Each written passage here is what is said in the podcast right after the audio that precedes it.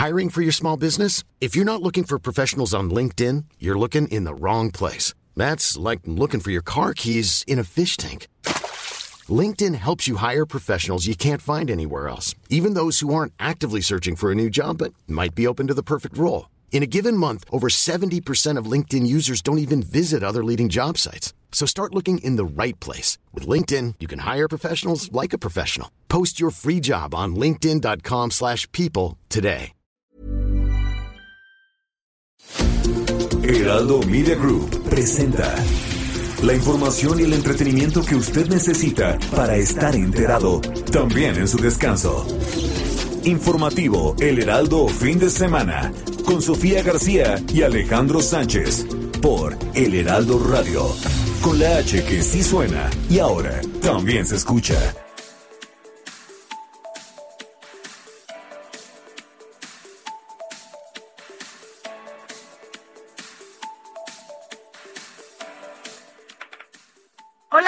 Muy buenos días. Son las 7 de la mañana ya en punto en este 26 de diciembre del 2021. Ya estamos en la cuenta regresiva. Mire, en ocho días vamos a estar aquí platicando, ya vamos a estar en el 2022. Gracias de verdad por acompañarnos todos estos días, incluso ayer, ayer muchos de ustedes y muchas de ustedes nos estaban enviando mensajes desde esta hora, a las 7 de la mañana ya estábamos recibiendo mensajes en pleno 25 de diciembre, plena Navidad. Muchas gracias por estar con nosotros. Cuídese mucho. La verdad es que estamos a 6 grados a esta hora y sí se siente el frío. Así que no deje de, de taparse, de abrigarse, sobre todo en esta época en donde las enfermedades respiratorias, pues mire, están a flor de piel. Y sabe que también, además, la influenza la pandemia, el COVID, todo esto, pues no ayuda mucho. Así que mire, lo mejor que podemos hacer todas y todos nosotros es cuidarnos y no exponernos a este frío. Cuatro grados. Y mire que, digo, amanecimos a cuatro grados y hoy a esta hora ya estamos a seis grados. Así que, bueno, pues quédese con nosotros porque vamos a platicar de todo lo que ha pasado, de todo lo que viene esta semana. Mire, es un año en el que pues en pleno cierre estamos con muchísima información, ya se lo hemos estado comentando aquí, falta todavía una semana del 2021 y bueno, pues acá Acá estaremos dándole a conocer todo lo que se da de la revocación de mandato. Ayer fue el último día de la recepción de firmas y bueno, pues hasta el momento se da a conocer que son 10 millones las que se van a, revisar una por una. Será eh, 40 días los que tiene el Instituto Nacional Electoral y ya a partir de del 4 de febrero será cuando el instituto diga que por lo menos por lo menos debe de haber ahí de estas 10 millones de firmas de 17 estados en la República, por lo menos dos, un poquito más de 2 millones 700. Pero bueno, más, más de esto vamos a platicar en unos minutos. Por lo pronto lo saludo, me da mucho gusto que esté con nosotros. Yo soy Sofía García. Alex Sánchez, ¿cómo estás? Muy buenos días. Hola, Sofía. Muy buenos días a ti y a todos los que nos escuchan a lo largo y ancho del país, incluso más allá de las fronteras. Estaremos juntos desde este momento que son las 7 de la mañana con dos minutos hasta las 10 de la mañana. Es dominguito, seguramente mucha gente sigue ah, crudita. ¿Crees? Y le vamos a dar aquí algunos remedios también para que cuiden su pancita después de estos días en, en el que las comilonas han estado pues a todo lo ya que ni me digas, yo ya, yo ya tengo esta culpa, ya sabes, que te, te, da el otro día, porque además 25 es más rico, 26 el recalentado, ya hoy amanecí con una cruda moral en la que dices, no, no debí de haber hecho esto ayer, pero bueno, pues ahorita me das unos remedios, ¿no? Sí, ahorita. Creo que sí, que no soy como tú, ya ves cómo es, es. Oye, y bueno, pues también debido a que la quema de la pirotecnia, las fogatas, la ciudad amanece además de fría, como bien lo dices, con una nube o una nata espesa ahí de humo, por lo que la contingencia ambiental pues se declara. se veía? Eh, se veía bastante gris, ¿no? Parecía una especie de neblina, pero sabes que no es neblina, sabes que es otra, otra situación ahí. Pues todos esos detalles los vamos a tener a, en el transcurso de este informativo. Los cohetes cuando eras chiquito. Pues en algún momento estás chiquito. Eh, Yo lo más que tronaban a las conciencia de lo que representa la quema de los cohetones, no solamente porque pones en riesgo tu estado físico, sino pues además el tema de la de la medio ambiente, el descuidado del medio ambiente, descuido, y eso pues no está el momento para que sigamos abonando a ello. Oye, y ya lo decíamos ayer también, dentro de todo esto de la nata, de contaminación por la quema de cohetes y demás, y de pirotecnia, este, pues el Torito no estuvo tan lleno, apenas 67 personas estuvieron allá, ¿no? Eso es una... ¿Te acuerdas que todavía ayer nuestro compañero reportero que estaba trabajando desde muy temprano a bordo de su motocicleta, Alan Rodríguez, justo pues nos daba eh, el último, en, el reporte en ese momento más reciente eran 58, luego supimos que se sumaron personas más para que fueran 67.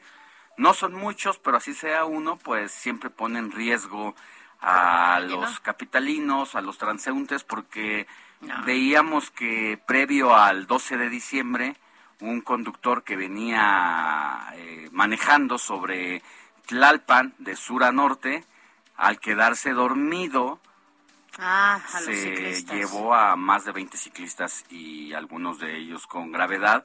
Esa situación pues hizo enojar a las autoridades capitalinas, no solamente a ellas, sino a la opinión pública que demandaron todo el peso de la ley a este conductor irresponsable y a partir de ahí se llevaron las medidas eh, de seguridad y de revisión de alcoholímetro con mayor intensidad para estos días y qué bueno que sean menos los que en otras ocasiones han llegado, que han rebasado incluso los 100 casos, pero hoy eh, seguimos haciendo el llamado para que el 31 de diciembre ojalá se quedara la cena de Año Nuevo en el Torito y mejor se las den a un orfanato o algo así, pero no eh, haya personas irresponsables que tengan que ser encerradas algunas horas y perderse estas fechas tan especiales con su familia, pues por una irresponsabilidad. Porque si te fuiste con los amigos y dejaste el auto ahí, pues mejor te llevaste el auto, mejor déjalo. Mira, ahora con tantas opciones, porque lo que dices es muy importante. ¿Cuántas veces sales tú sin tomar, no? Porque dices, eres responsable, vas en tu coche con tu familia. Y un personaje como estos, como el que se quedó dormido y se llevó a los ciclistas, también tiene otro tipo de accidentes y se llevan familias enteras. Y muchas veces el conductor ni siquiera, ni siquiera bebió. Y la verdad es que eso es lamentable. Ojo, Vale la pena que se cuide por usted, sí, pero también por quienes lo esperan en casa. Pero mire, es 26 de diciembre, ya se lo decíamos, ya, ya estamos ahora sí en la última semana de este 2021, así que quédese con nosotros hasta las 10 de la mañana y por lo pronto arrancamos rápidamente con un resumen de noticias. Informativo El Heraldo fin de semana. Lo más importante en resumen.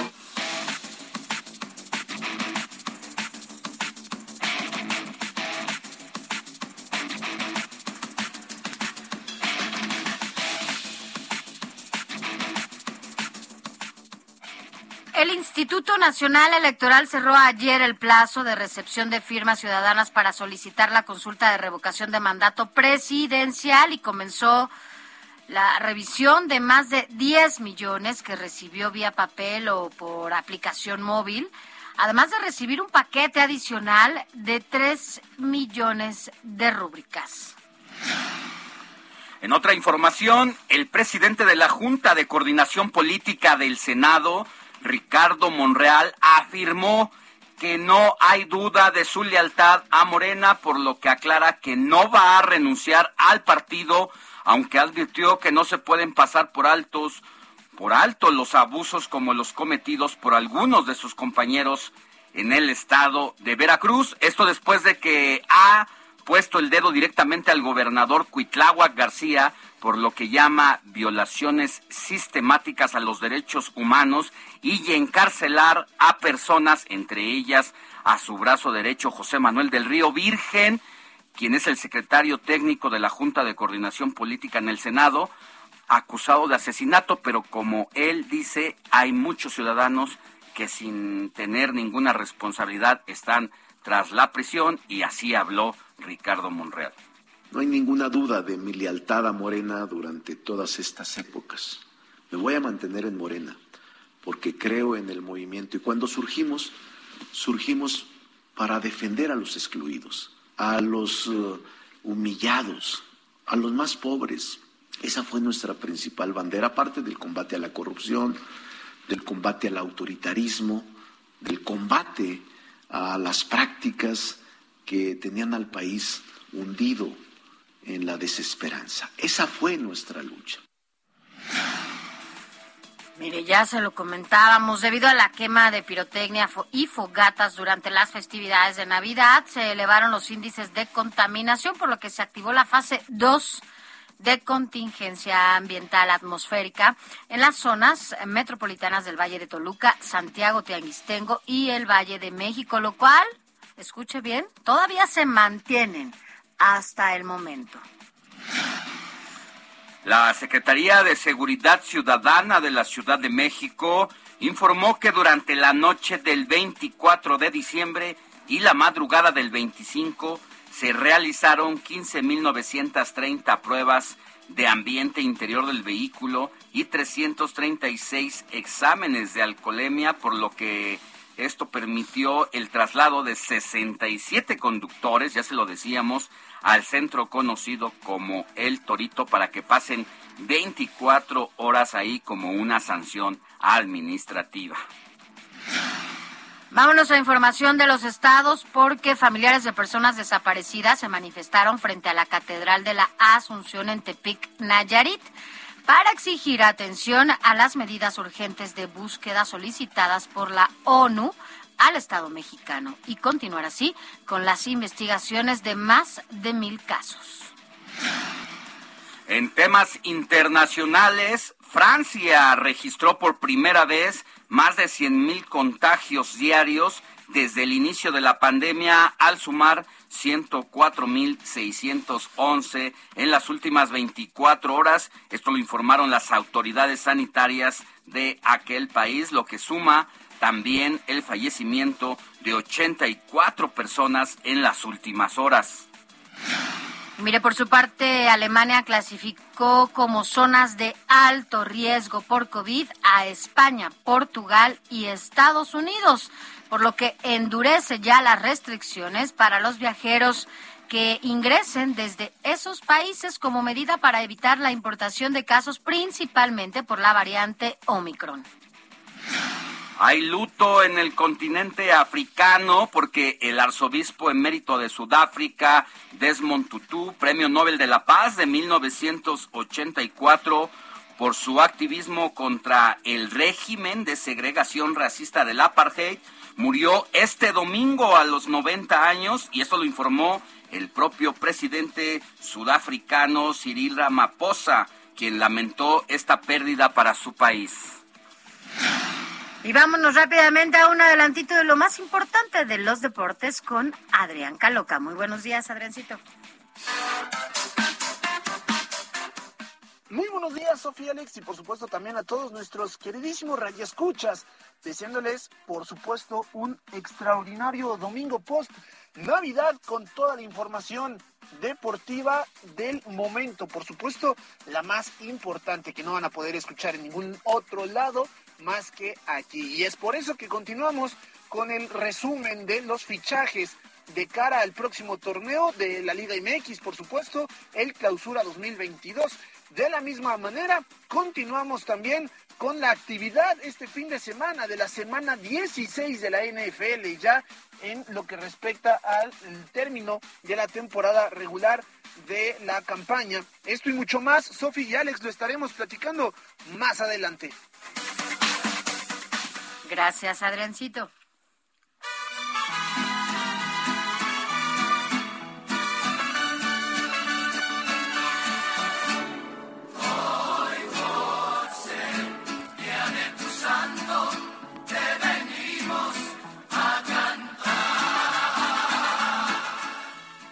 Son las 7 de la mañana con 14 minutos, hora del centro del país. Mi querida Moni Reyes, te saludo con gusto. ¿A quién tenemos que ir a abrazar hoy en su santoral? Hola Alex, ¿qué tal Sofía? Moni, Moni. Se nos cortó. Moni. Se nos ahí. Oye, ¿a quién tenemos que abrazar? Además de los que abrazamos diario. ¿A quiénes? ¿A quiénes más? ¿A quiénes más? En esta ocasión por motivo de, De su santoral, pero ¿Qué también puede ser 26? por cumpleaños. 26, separación. oye, está padre algunos que cumplen años al final de, del año, pero hay otros que dicen, "Mm, ya no, ya no hay nadie, se fueron de vacaciones, ya no puedo celebrar. Digo, ahorita no celebramos mucho, ¿no? Pero en época normal, de sin pandemia, pues nada, ¿no? ¿Quién está, te acuerdas? De, de fin de año, pues no, mi nada. hermana cumple años el primero de Mi enero. mamá así el que 25, imagínate, la es complicado. Cena de fin de año, Le un celebran. abrazo doble, pero la verdad, pues debería de tener su día Su de- especial exacto, de cumple, que de está cumpleaños, bonito. que no se junte con la festejación del fin. La festejas. y lo digo entre comillas, la Sí, no, festejación, ya porque luego nos reclaman. decir, luego nos Alex, reclaman, no, se dice así". festejación. No, es de broma. Es, Es de, de- que, es de que es de comillas. broma. a ver, ya tenemos a Moni, ¿no? Mi querida Moni, ya Aquí te escuchamos. estoy. Perfecto, pues les comentaba amigos que hoy vamos a darle un abrazo a Esteban, porque es su santo y fue un diácono de la iglesia de Jerusalén y también se granjeó enemistades de varias sinagogas por sus enseñanzas. La única fuente de información que tenemos sobre Esteban es el libro hecho de los apóstoles del Nuevo Testamento de la Biblia. Aquí los judíos helénicos le escogieron para que organizara una distribución más justa de los recursos entre las viudas de esa comunidad. Pero bueno, pues la Iglesia Católica Anglicana Luterana Ortodoxa Oriental veneran a Esteban como santo. Así es que vamos a darle un abrazo además de a Esteban, a Dionisio, Zenón, Sósimo y Eutimio. Les quiero decir que Esteban es distinguido por llevar ropas de diácono y a menudo sosteniendo una pequeña iglesia o un incensario. ¿Ustedes han visto esta imagen? No, No, no, no. ¿No? Mm, mm. Bueno, pues es San Esteban, así como lo representan. Entonces, Sofía y Alex, ¿conocen algún Dionisio? sí, ¿Zenón? hay varios, hay varios Dion- Dionisios. Muy bien. Y finalmente, Sósimo. Así No, es que... sí no. ¿No? Sósimo no conozco No, ningún tampoco, Sósimo. Sí conocía el nombre, Te pero llamaras no conozco. Alejandro Sósimo. Sósimo, pues ya Sósimo, estarías abrazándome Sósimo, otra vez. Sósimo, Alejandro, porque ya ves que Alex Sósimo, tiene Alex. su santo cada 15 días. ¿no? Ay, sí, sí, sí. no Entonces, lo hemos mencionado últimamente. Sósimo Alejandro, ¿no? Muy bien. Pues yo le mando un abrazo a Esteban, que es un exnovio mío de hace mil años que vive en España. Ojalá nos Ándale, esté escuchando. Mira, ¿Verdad? Moni. ¿Qué tal? ¿Qué tal? No, lo, lo principal es que hay que tener los buenos recuerdos de la vida. mi querida Ay, Moni. qué Sí, pues de qué está hecha la vida, sino De de, momentos. eso, y De de recuerdos, de recuerdos. sueños. Claro que sí, gracias. Nos escuchamos al ratito, mi querida Moni. Son las 7 de la mañana con 17 minutos, hora del centro de la República, mi querida Sofi. Como la noticia no descansa, pues tenemos ¿Y información en el transcurso de este pues este informativo de fin de semana. Mire, le vamos a hablar de varios temas, entre ellos sobre todo cómo se encuentra en este momento alguno o algunos de los destinos turísticos de este país, cuánto están reportando, porque eh, si bien el año pasado todavía hubo le costaba ¿no? trabajo a la industria hotelera, a la restaurantera, recuperarse de esta, este, esta recesión que genera la contingencia sanitaria, parece que poco a poco ya vamos recuperando y Así agarrando aire. Sofi. ¿Sabes por qué, Alex? Porque además, ¿te acuerdas? El año pasado muchas de las playas, centros turísticos más importantes del país, estuvieron las playas cerradas. Entonces, ni cómo, ¿no? O sea, ibas para estar encerrado, pues, en un hotel y había hoteles que, bueno, pues no tenían ni siquiera el 20% de de personas ahí que, que bueno, de recepción de, de, turistas. Entonces, bueno, sí la pasaron mal. Veremos cómo les fue en este año, en donde las cosas son distintas, porque estamos en un país casi en su totalidad en semáforo verde. Así es, también, pues vamos a hablar de lo más reciente de las películas. ¿Cuál es la más taquillera en este momento y cuál debe usted de ver, no perdérsela? Ya sabe que de esto nos habla nuestro colaborador Eduardo Marín. Yo quiero ir a ver una, a ver qué me dice al ratito y a ver si coinciden que, bueno, a mí me gusta porque es tengo una pequeña en casa que se sabe todas las canciones de esa primera parte de esa película, así que bueno, ya le preguntaré a, nuestro a nuestro experto eh, si es una opción. ¿Qué más, Alex? Cuéntanos qué más vamos a tener hoy. Pues allá en el penal de Santa Marta también recibieron una inesperada visita. Eh, una parte de la población que desafortunadamente radica ahí en esa cárcel de la Ciudad de México, pues se quedó anodadada, impactada de ver a su singular visita que tuvieron el día de ayer. Ah, sí, no nos puedes adelantar tantito, así, mm, poquito, poquito. Mejor, en que aguanten un poquito, pero iba iba vestido de rojo. ¿Y es, es así flaquito o gordito? ¿O es así llenito? ¿O llenito de amor? así de, no, no es gordito, es llenito de amor. Entonces, este, bueno, pues hay que, hay que ver, al ratito nos vas a decir de qué de qué se trata. Y por supuesto todas las recomendaciones, usted que nos escucha, estamos a fin de año, mire, las recomendaciones de eventos artísticos, lo más reciente de todo lo que tenga que ver con el mundo del espectáculo, ya lo sabe siempre con Nayeli Ramírez, quien es nuestra editora de la sección de escena en el Heraldo de México, ella siempre nos da como alguna opción para, pues para poder Oye, y también pues para que nos dé todos los detalles sobre el estado de salud de la diva del cine nacional, Silvia Pinal, quien lamentablemente tuvo que pasar esta Navidad hospitalizada por complicaciones a causa de eh, la COVID-19 a sus 91 años de edad. Vamos a saber con Nayeli Ramírez cómo sigue el estado de salud Así de es. esta querida pues artista. La diva, ¿no? del cine mexicano, sobre todo de esa época. Ayer fíjate que nos quedaron varios mensajes, Alex, porque la gente nos escribió desde temprano. Ayer que decíamos, nadie nos va a escuchar mañana, todo el mundo va a estar dormido, ¿no? La verdad es que todo el mundo nos escribió desde muy temprano. Mira, yo te voy a decir, el primer mensaje que tuvimos ayer fue a las 7 de la mañana con 12 minutos. Y la verdad es que muchas, muchas gracias a todos ustedes para que por amanecer con nosotros, básicamente, y por despertar con nosotros cada fin de semana, porque, pues, la verdad es que sin ustedes esto no sería posible. Gracias a ustedes que nos escuchan del otro lado los micrófonos para que puedan estar con nosotros. Gracias también a quienes hacen posible este espacio, Kike, que siempre está con nosotros y ha estado durante todo el año. Claro, a veces se va de vacaciones como tres meses, ¿no? Pero por lo pronto, cuando está por aquí, aquí anda el productor, Moni y todos los que están aquí acompañándonos a lo largo de, de este año. Pero eh, no quería dejar de agradecer los mensajes. Mira, eh, bueno, de hecho ya hoy nos empiezan a escribir, pero ayer nos escribe desde Guatemala también Ricardo. Eh, feliz Navidad para el Grupo Heraldo. Lo sintonizo hoy desde las 7 a.m. en Guatemala. Mi nombre es Ricardo y les deseo una mucha salud y vida. Y también ya comenzaron a escribir esta mañanita. Saludos Alex y Sofía. Feliz Navidad. Así lo dice, lo escribe con toda la intención amanecí sin cruda, pero desvelado. A cierta edad ya no necesita uno tanto alcohol para malpasarse.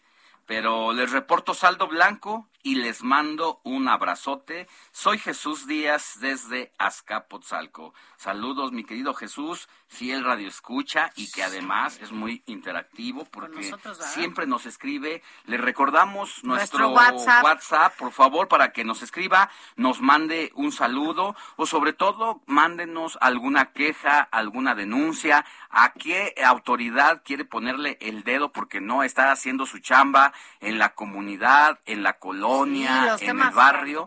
Háganoslo saber aquí y nosotros hacemos que eh, pues hagan su chamba quienes fueron contratados para eso. Así es. Miren, nuestro WhatsApp es el 5591635119. Se lo repito, 5591635119. Pero también se puede poner en contacto con nosotros a través de nuestras redes. Mi Twitter también para que me escriba es Sofi García MX. Yo soy Alejandro Sánchez, mi Twitter, escríbame, yo le contesto personalmente, arroba Alex Sánchez MX. Nosotros vamos a una pausa, ya llegamos al primer eh, segmento, al final de esta parte, pero al volver le vamos a contar que el INAI, el Instituto Nacional de Acceso a Información, le advierte a usted sobre el riesgo de recibir algunas tarjetas de felicitación, cupones de descuento y aplicaciones Ojo porque solamente buscan robarle información, confidencial. Al volver le vamos a dar todos, todos los detalles para que ponga mucha atención. Pausa. La noticia no descansa. Usted necesita estar bien informado también el fin de semana. Esto es Informativo El Heraldo Fin de Semana. Informativo Heraldo Fin de Semana. Regresamos.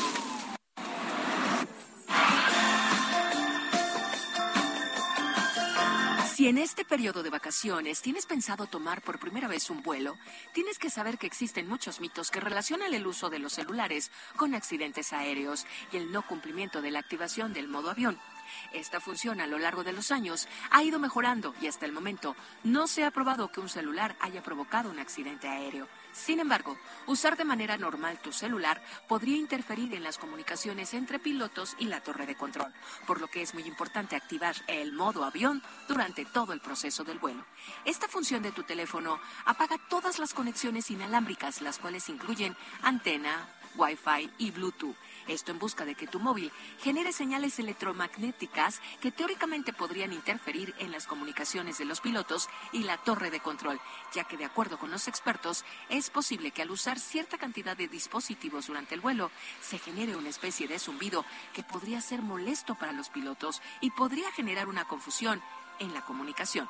Recuerda que durante el despegue y el aterrizaje debes estar atento por lo que lo mejor es no usar tu aparato móvil una vez a cierta altura, ya es posible utilizarlo de nuevo con conexiones del equipo como Wi-Fi o Bluetooth.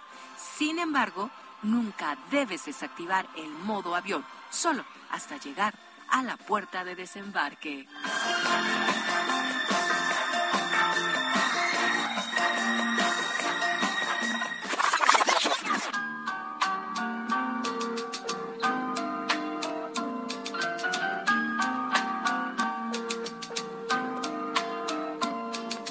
Tarde vi llover, vi gente correr y no estabas tú. La otra noche vi brillar un lucero azul y no estabas tú. La otra tarde vi que un ave enamorada daba besos a su amor, ilusionada, y no estabas. Esta tarde vi llover, vi gente correr, y no estabas tú. El otoño vi llegar al mar, oí cantar y no estabas tú. Yo no sé cuánto me quieres, si me extrañas o me engañas, solo sé que vi llover, vi gente correr y no estabas tú.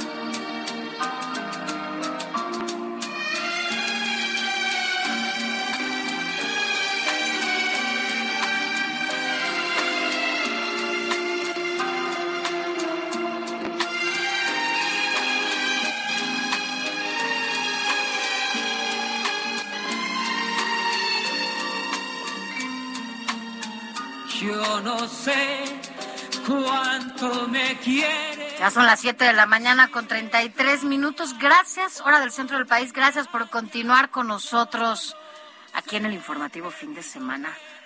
Como cada, como, cada... sábado, como cada domingo. Aquí Gracias por estar aquí hasta las 10 de la mañana. Pero ¿por qué estamos escuchando y recordando a Héctor Vieira, A Manzanero. productor y jefe de información del informativo es. fin de Sofi, semana. Alex, amigos del auditorio, muy buenos días. Es un gusto saludarlos.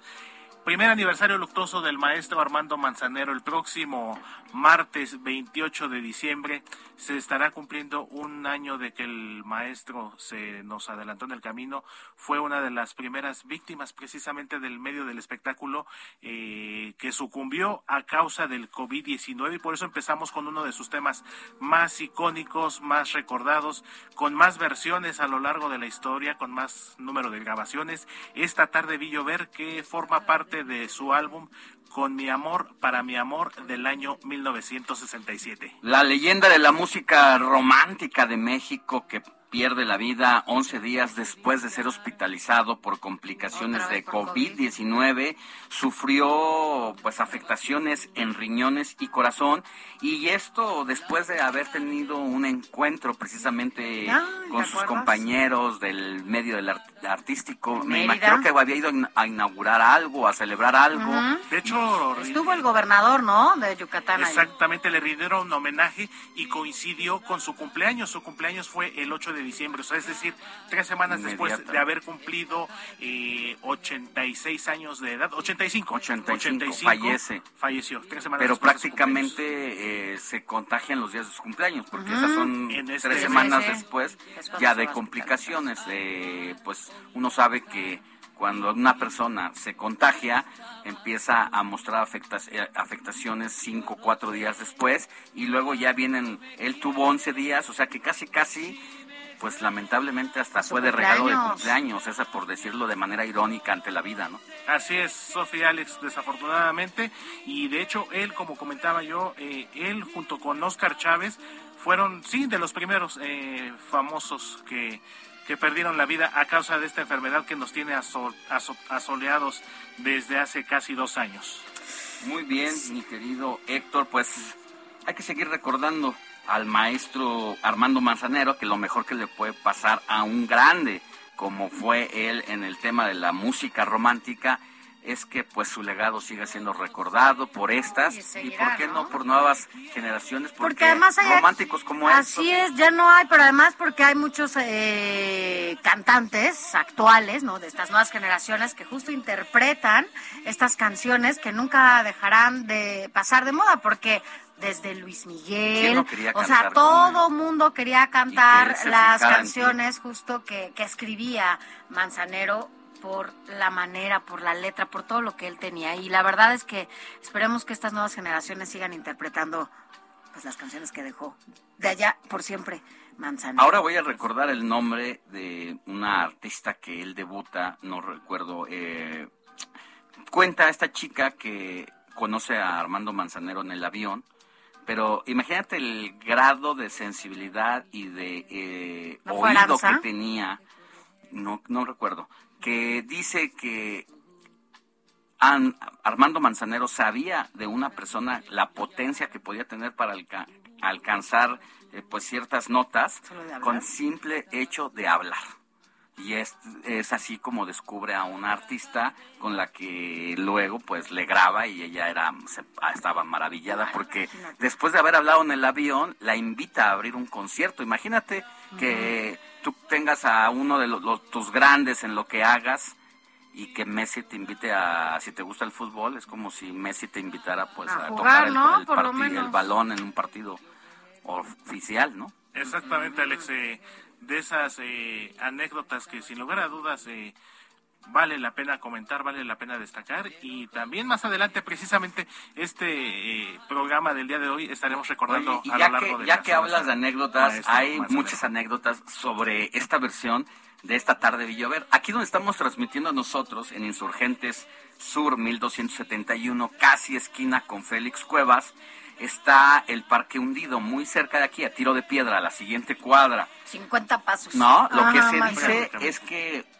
que esta canción, en algún momento, Armando Manzanero estaba sentado en una de las bancas de este ¿Parque? parque, esperando pues a una pretendienta, o, o que él, mejor dicho, pretendía, y que no llegó cuando comenzó a llover, y entonces ahí se inspiró. Pero han surgido otras versiones, no, yo no sé cuál sea la correcta, no la tengo clara. Eh, habría que buscar entrevistas que le hayan hecho al maestro para saber si en algún momento declaró formalmente sobre cómo escribió y cómo arregló esta tarde vi llover. Definitivamente, Sofía Alex y por algo se convirtió en uno de los temas más eh, grabados de, de su inspiración y como bien lo dicen, muchos artistas quisieron cantar sus temas, pudieron y tuvieron la oportunidad de cantar sus temas y sin lugar a dudas el maestro Manzanero, como bien dicen por ahí, al maestro con cariño y por eso lo recordamos el día de hoy de cara a su primer aniversario luctuoso. Además, eh, quizá muchos no lo recuerden, tuvo una faceta como actor, eso se los platicamos más adelante.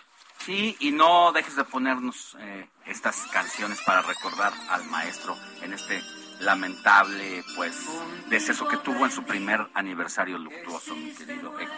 Así es, Alex Sofi. Más adelante Gracias. seguiremos platicando del maestro Manzanero. Contigo aprendí a conocer un mundo.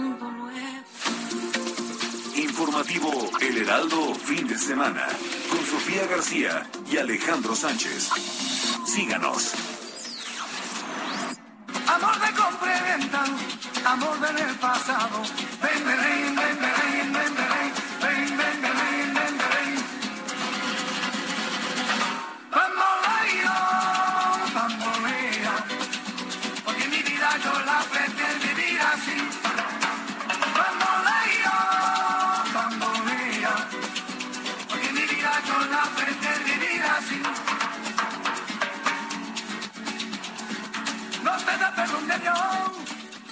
Gracias por continuar con nosotros. Recuerda que estamos aquí todos juntos hasta las 10 de la mañana. Mire, ya se lo decíamos, el Instituto Nacional, el INAE, advierte sobre...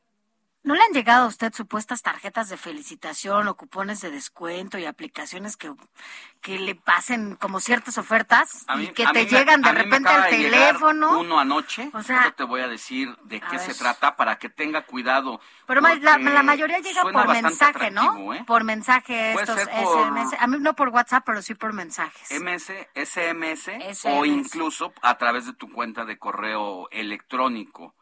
Ayer me llegó uno, no, ya lo borré, pero me decía algo así como felicidades porque te has hecho ganador de un Ajá. iPhone, como para que le des clic y pues y de ahí te descargan, te pueden borrar. Fíjate, por eso, en estas, eh, y es que es cierto, o sea, justo en diciembre, donde se dan todas estas fiestas de Sembrina, pues son aprovechadas por los ciberdelincuentes para pues llamar la atención de tanto adultos, ¿no? Como niños, niñas, adolescentes y justo mandan este tipo de mensajes donde aparentan ser como juegos o videojuegos o correos electrónicos con tarjetas de felicitación que pueden contener riesgos ocultos. Esto lo advierte el Instituto Nacional de Transparencia, Acceso a la Información y Protección de datos personales. A mí, ¿sabes qué me ha llegado ahorita que lo dices? Por ejemplo, usted tiene un crédito, pero, pero haz de cuenta que por un ni siquiera banco, ¿no? Por una institución financiera. Tiene un crédito autorizado por 300 mil pesos. Haga clic para que entonces obtenga la clave que requiere. Pues sí, es que los ciberdelincuentes buscan la manera de secuestrar la atención Claro. de quienes reciben esos mensajes precisamente para que le des clic y no se diga que en estas fechas pues son las que más eligen porque la mayoría de las personas o se encuentran relajadas Claro. suelen bajar la guardia eh, ante las medidas de seguridad y ahí propagan su virus estos bandidos en todo tipo de software maliciosos denominados malware con el que buscan infectar equipos electrónicos y robarte toda tu información privada. Así es. Eh, fíjate, Alex, ya lo decías, entre estas estafas más comunes se encuentran estas tarjetas electrónicas que suelen llevar mensajes como, que no sé si te ha pasado, que dice felices fiestas.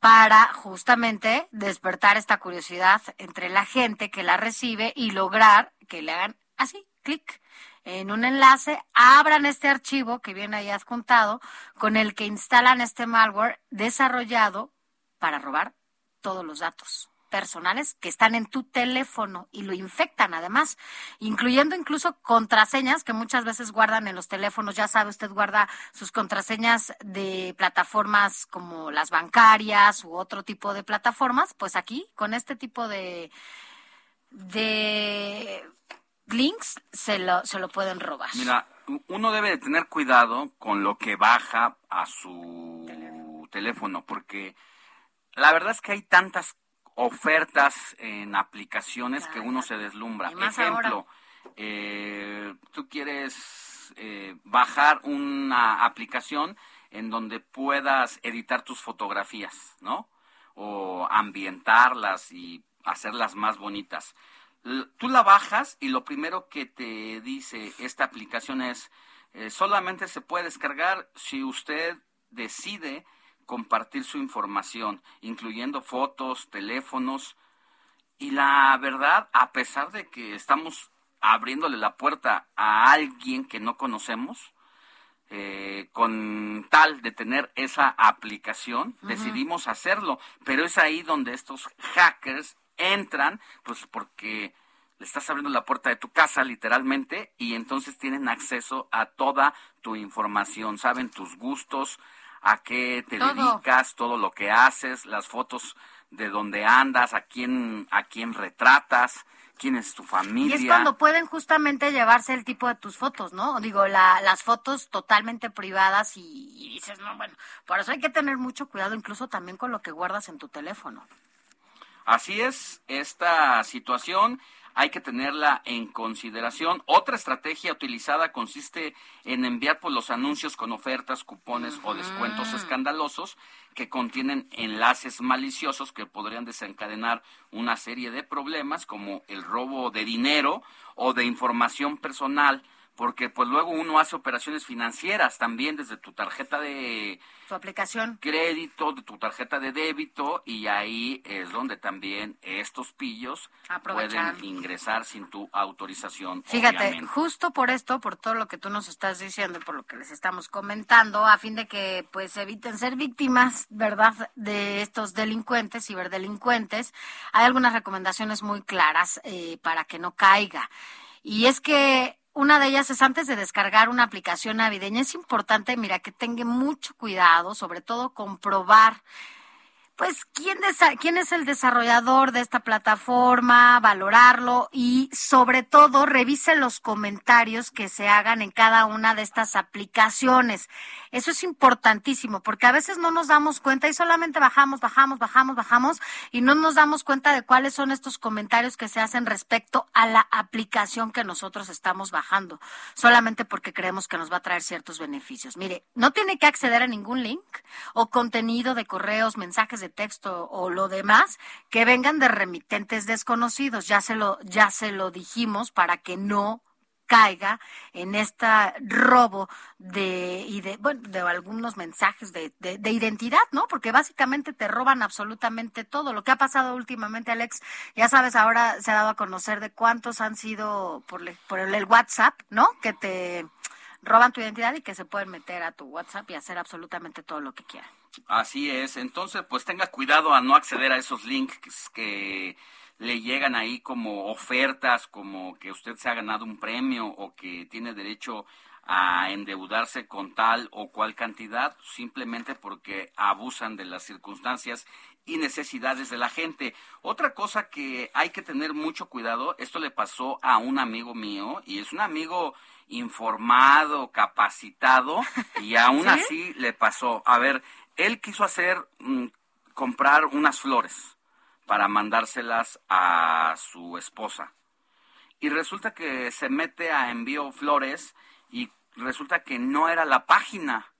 Entonces, al hacer este acceso, él da sus datos y después descubre que no era la página oficial, simple y sencillamente porque la oficial era una cosa así como el dominio era un .com.mx y él, esa página solamente era .com. Hay que verificar Así que la él eh, dio a conocer los datos de su tarjeta y no solamente le sacaron lo que era el precio de las flores, sino le sacaron Le mucho más tarjeta. dinero y fue imposible que lo recuperara. Tenga mucho mucho cuidado en esas cosas, verifique que la página en la que está haciendo cualquier operación sea la correcta, la oficial. Oh, fíjate, eh, algo también que debemos evitar mucho es el uso de computadoras públicas o si usted va a hacer alguna transferencia o va a utilizar la plataforma de su banco, no esté conectado a una red eh, de internet pública. Uno nunca sabe qué pueda pasar si está en ese tipo de red pública o computadora, porque imagínense, a veces incluso se pueden bajar sus eh, pues sus claves, ¿no? Bancarias y de por sí es un riesgo estar haciendo esas cosas en cualquier lugar que no sea su teléfono o su computadora personal. Si no tiene, pues mejor vaya directamente al banco. Ya sabemos que a veces eso es muy tortuoso, pero pues si no se puede y si solamente puede usar una red pública, eh, mejor lo que tiene que hacer es acudir a su banco o llamar a su banco. Eso es lo que le daría a usted es. la certeza de que no vaya a haber algún ahí manejo o mal manejo de su dinero. Pues ahí tiene todas estas recomendaciones que hacen las autoridades del Instituto Nacional de Acceso a la Información para que usted no sea blanco fácil de estos hackers que se dedican precisamente a estar viendo cómo ingresar a los datos personales y hacer operaciones eh, por usted que después le va a sorprender ¿Y sabes? porque pues le van a vaciar su Claro, y sabes que es también importante ah, incluso a, hablar a su banco y demás, pero que, de- que le levanten todas las alertas que tenga posible para que cualquier movimiento que se haga con su cuenta bancaria, si sean tres pesos, todo, todo, todo le llegue el mensaje a su teléfono. Cualquier movimiento que se haga a- o a su teléfono o a su correo para que usted esté verificando y así se dé usted cuenta si efectivamente está haciendo estos movimientos que le están dando a conocer con esas alertas. Vaya a su banco a activar estas alertas es, que son importantísimas. Oye, mira, eh, cambiando de tema, pues vamos a leer otros mensajitos del auditorio. Nos escriben saludos desde San Luis Potosí, excelentes fiestas, pero no nos da el nombre la persona que está escribiendo de allá. Muchísimas gracias por estar eh, en sintonía con nosotros desde las 7 de la mañana y de aquí hasta las 10. Fíjate que también nos escriben vía Twitter, Eugenio García, buen día, feliz domingo, saludos desde Tennessee para Sofía y Alex. Quiero recordarle a Alex que cerca del Parque Hundido se encontraba también un centro nocturno muy famoso en el cual cantaron muchos artistas de fama internacional. Su nombre, La Fuente. Ah, Ahí en, en el Parque Hundido, bueno, yo por lo que decías de Manzanero, pero bueno, pues sí, supongo que... A Imagínate, lo ahí se mejor salió de ahí Manzanero, se fue a la- al parquecito a esperar a la, a la chica que nunca llegó y por la que se habría En la que vio esa, esa, tarde, esa tarde. Así es. Otro mensajito. Buenos días, Sofi y Alex. Reciban un cordial y afectuoso saludo desde la verde Antequera, Oaxaca, la tierra de mez- del mezcal y del quesillo. Los escuchamos en las Sí. oficinas delegacionales del IMSS. Fuerte abrazo, atentamente, Ángel Ruiz. Mira. Un abrazo a Ángel Ruiz y a todos los oaxaqueños que nos eh, sintonizan por el 97.7. Oye, un saludo hasta allá, pero no solamente, bueno, qué bueno que nos escuchan ahí en el IMSS y un abrazo y sobre todo un reconocimiento especial a todo el cuerpo médico de este país durante este año y el año pasado, todo el trabajo que han hecho incansable en medio de esta pandemia. Vaya que que han sido pues el factor principal para que las cosas eh, salgan de alguna manera eh, y sobre todo pues la gente que está adentro con ustedes y a veces no se puede comunicar con sus familiares, pues tenga la posibilidad de hacerlo a través de algún móvil que ustedes siempre están ahí haciendo. Mira, nos llegó otro. Hola amigos desde el sur de la ciudad, escuchándolos como todos los domingos. Muy bien, Sofi y Alex. Ojalá también hoy tuvieran en la televisión que tengan un buen fin de año.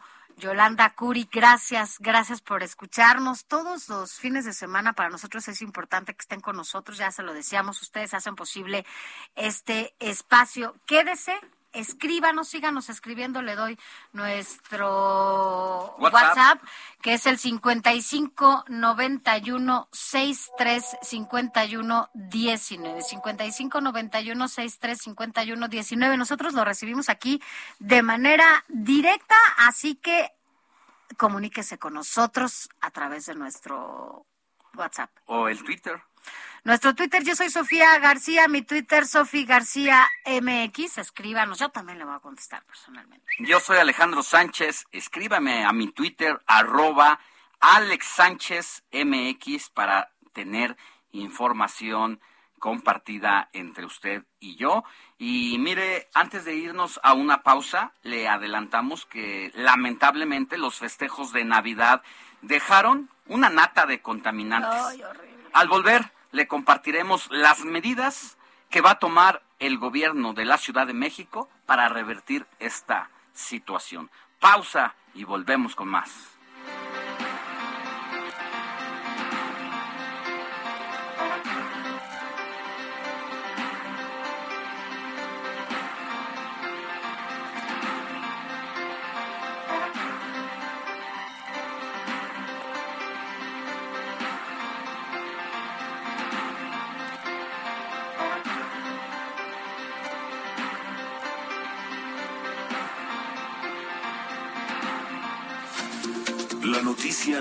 Usted necesita estar bien informado también el fin de semana.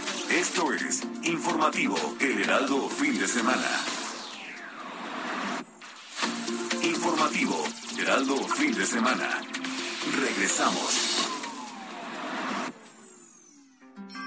Soriana, la Navidad es muy de nosotros. Aprovecha que la carne de res para asar está a solo 149 pesos el kilo. O la pierna de cerdo sin hueso fresca a solo 84.90 el kilo. Soriana, la de todos los mexicanos. A diciembre 26, aplican restricciones. Válido en Hiper y Super. Noticias a la hora. Heraldo Radio le informa.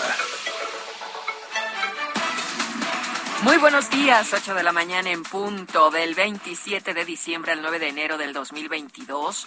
28 entidades del país estarán en semáforo de riesgo color verde, 4 en amarillo y ninguna en color naranja o rojo. Esto de acuerdo con el último semáforo de riesgo COVID-19 de este año, emitido por la Secretaría de Salud. Da a conocer la patrulla fronteriza una oleada de ciudadanos procedentes de Rusia que ha intentado ingresar en los últimos meses a Estados Unidos de manera irregular desde la frontera con México, país en el que la llegada vía aérea de ciudadanos rusos desde Moscú aumentó 30% durante el 2021 con respecto al año anterior.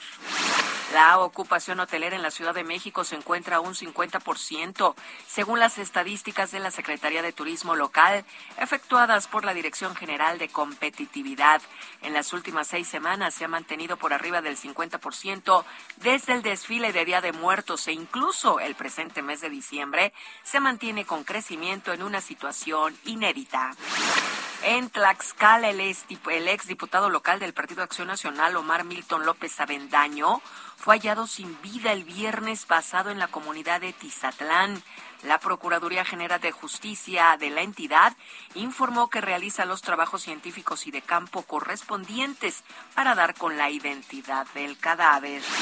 Alexis Cervantes, basquetbolista de la Liga Nacional de Baloncesto Profesional de México, desapareció el pasado martes en el estado de Michoacán, en donde participó en los tradicionales partidos amateurs de fin de año.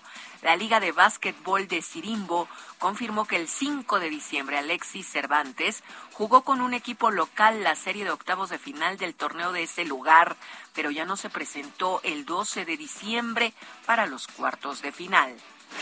En el orbe, el Papa Francisco aconsejó hoy escucharse en familia para afrontar los conflictos y las dificultades en lugar de aislarnos con nuestros teléfonos móviles o acusarnos unos a otros repitiendo siempre las mismas frases. Esto durante su mensaje del Angelus Dominical. Murió hoy domingo a los 90 años de edad el arzobispo anglicano Desmond Tutu, un símbolo de la lucha contra el apartheid en Sudáfrica, galardonado con el Premio Nobel de la Paz, desatando una ola de tributos para homenajear a uno de los últimos íconos de esta generación. 8 de la mañana con 3 minutos, tiempo del centro de México. Los invitamos a que sigan en la frecuencia del Heraldo Radio, escuchando el informativo fin de semana con Sofi García y Alex Sánchez. Les saluda Mónica Reyes. Esto fue Noticias a la Hora. Siga enterado.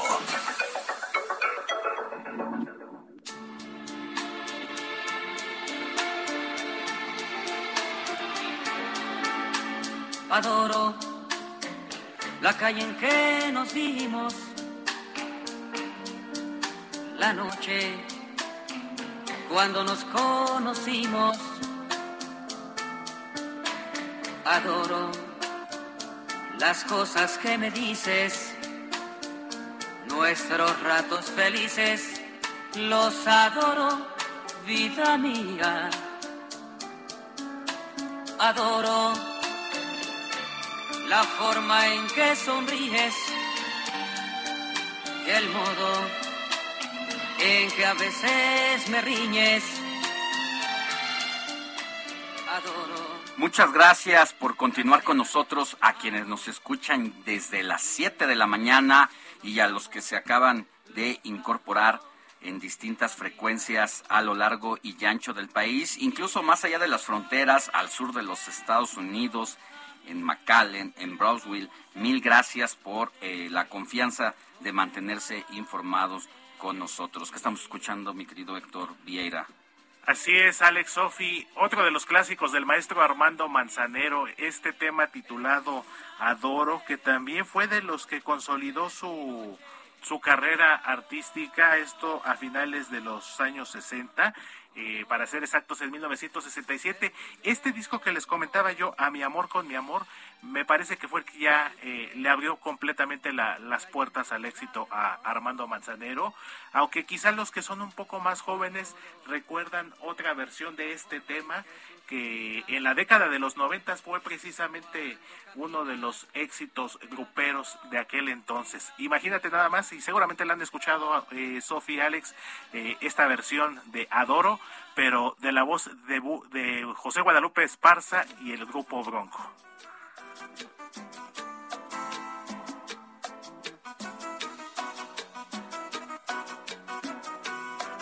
Formación al género y sin lugar a dudas, las dos son muy buenas, por supuesto, en sus respectivos géneros y en sus respectivos estilos, tanto además, del propio Armando como de Lupe Esparza. Un estilo muy peculiar que tiene para cantar Lupillo Esparza. Mira, escuchamos.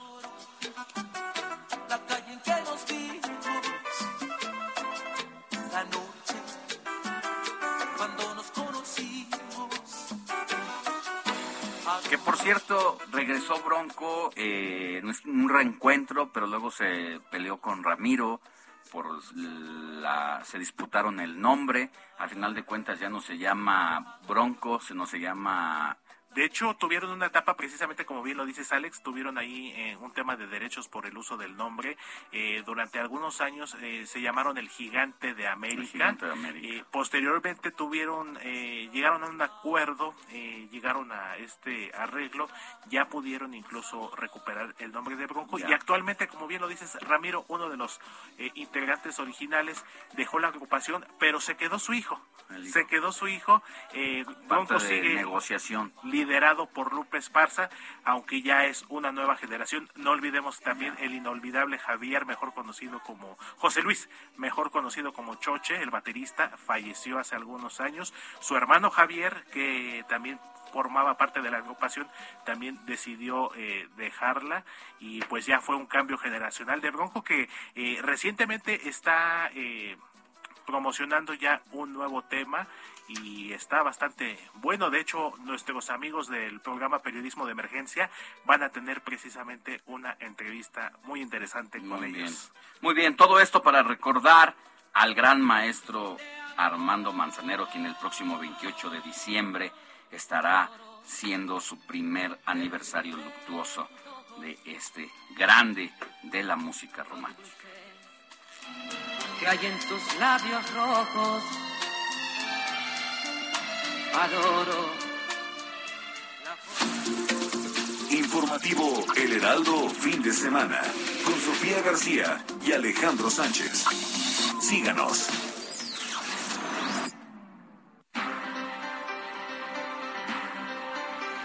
Son las 8 de la mañana ya con 8 minutos. Gracias por continuar aquí en el informativo fin de semana.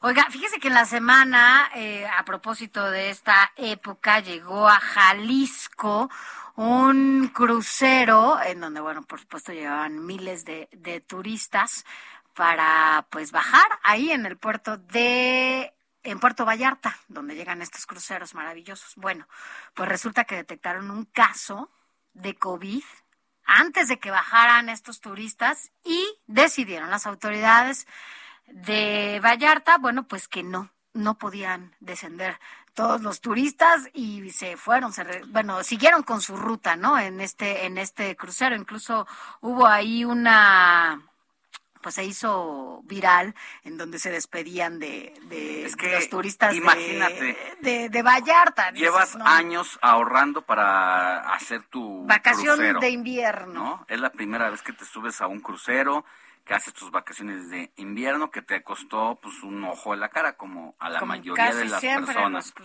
Y ya que vas a llegar, que va a ser eh, el arribo, te dicen, ¿sabe qué? Que siempre no, porque hay un brote de COVID acá en Jalisco y las autoridades han decidido cancelar todos los arribos. Entonces, imagínate, eh, ya lo que veíamos ahí algunos turistas que decían, hasta pronto, Puerto Vallarta no, no se me hará conocerte. Esto llamó mucho la atención en las redes sociales y se volvió viral. Porque, ajá, porque no los dejaron bajar, ¿no? Y bueno, pues además creo que fue un acto de responsabilidad porque no sabías, por ejemplo, adentro fue identificado uno, pero bueno, pues iban a seguir haciendo las, las pruebas. Pero bueno, esto allá, allá en Jalisco, y bueno, pues ya se fue, se fue el crucero.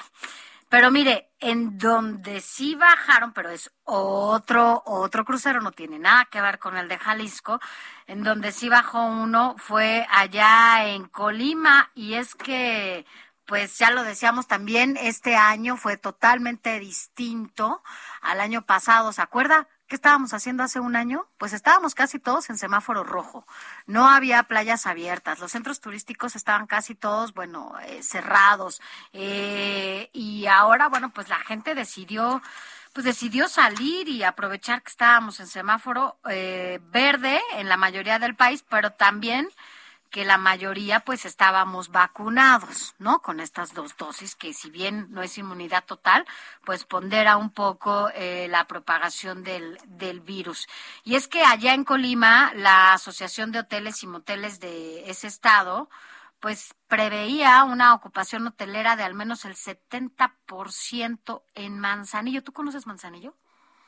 De pisa y corre, no he tenido la fortuna de quedarme Yo tampoco, pero, de pisa y corre, ah, tiene uno de los puertos más importantes de México. ¿eh? Yo tenía un amigo, bueno, tengo un amigo que es de allá y me decía que él presumía que los mejores mariscos eran de Colima, pero yo le decía que no, que entonces estaban allá los de Mazatlán. los de Mazatlán y los de Veracruz y los de todos lados, ¿no? Pero bueno, él decía eso y la verdad es que yo no conozco Colima, pero mire, además acá llegó el otro crucero que le decía, que se llama Ruby Princess, que tenía a bordo mil 444 pasajeros y, bueno, 949 tripulantes a bordo. ¿Qué pasó allá? ¿Qué pasó en Colima? Marta de la Torre tiene toda la información. Hola, ¿qué tal? Buenos días. Me da un gran gusto saludarlos esta mañana de Navidad. Y pues sí, les platico que aquí las playas en Manzanillo pues ya se encuentran desde el inicio de la semana, por supuesto este fin de semana llena de turistas que vienen pues de una gran cantidad de lugares sobre todo de Guadalajara, nos visitan mucho, también nos visitan de Aguascalientes, de Guanajuato, de Michoacán y algunas eh, personas vienen de Estados Unidos y también también de Canadá.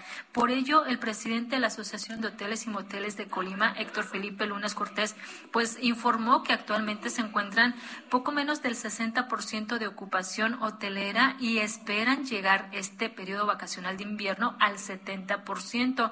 Él eh, informó que al corte del día 15 pues ya estaban alcanzando la meta que no se alcanzaba desde el 2019 y es que como recordarán el año pasado en el 2020 con la pandemia pues esta ocupación hotelera cayó eh, prácticamente eh, pues llegó al 11% el año pasado, por lo que bueno, pues se perdieron una gran cantidad de, eh, de trabajos, de puestos de trabajo el año pasado, pero este año ya reportó que se recuperó, que se tuvo una recuperación significativa en cuanto a las plazas laborales. Indica que se encuentran 90% de plazas disponibles con un total de 14 mil empleos vigentes y es que precisamente Colima y en particular el puerto de Manzanillo pues eh, genera una gran cantidad de eh, puestos laborales precisamente gracias al turismo y algo que también refrescó mucho esta semana en cuestión turística pues fue la llegada del crucero Ruby Princess, que bueno, pues venía del Puerto Vallarta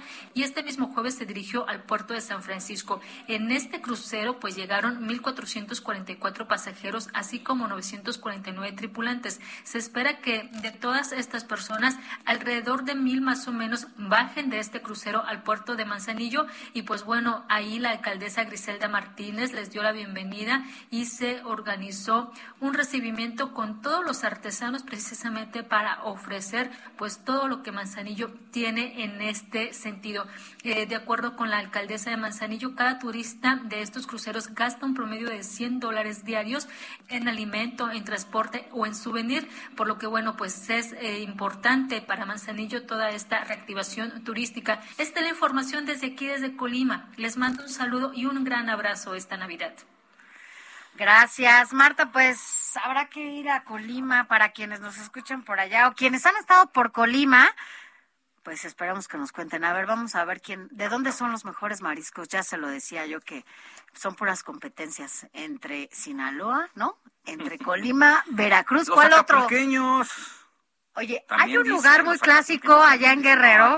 tiene un rato que no voy a Acapulco, ¿eh? La verdad es que tiene mucho, pero en algunos momentos que iba, eh, hay un lugar muy famoso allá que evidentemente no está sobre la costera, está en el centro de, de, Acapulco, donde eh, iba de repente a comer estos mariscos deliciosos. Eh, ay, ¿cómo se llama? Miguel algo, ya se te olvidó, Sofi, nos ibas a recomendar. El Miguel, era amigo Miguel, algo del Miguel, siempre, yo no sé cómo, pero siempre Miguel. Pero ahí en, el centro, no es, no es en la costera ni en estos restaurantes, ya sabes, gigante. Era un lugarcito así delicioso que estaba en el centro de Acapulco, en donde comía estos mariscos deliciosos. Y cada vez que iba, pues íbamos. ¿Cómo se llamó entonces? Que tengo cargo del amigo Miguel. Quien está allá en Guerrero, escuche. Que nos Digo, díganos. Allá en 92.1 de eh, FM en Acapulco, Por favor, ayúdenle a Sofía a su recomendación que nos iba a dar y que en la última hora se le olvidó.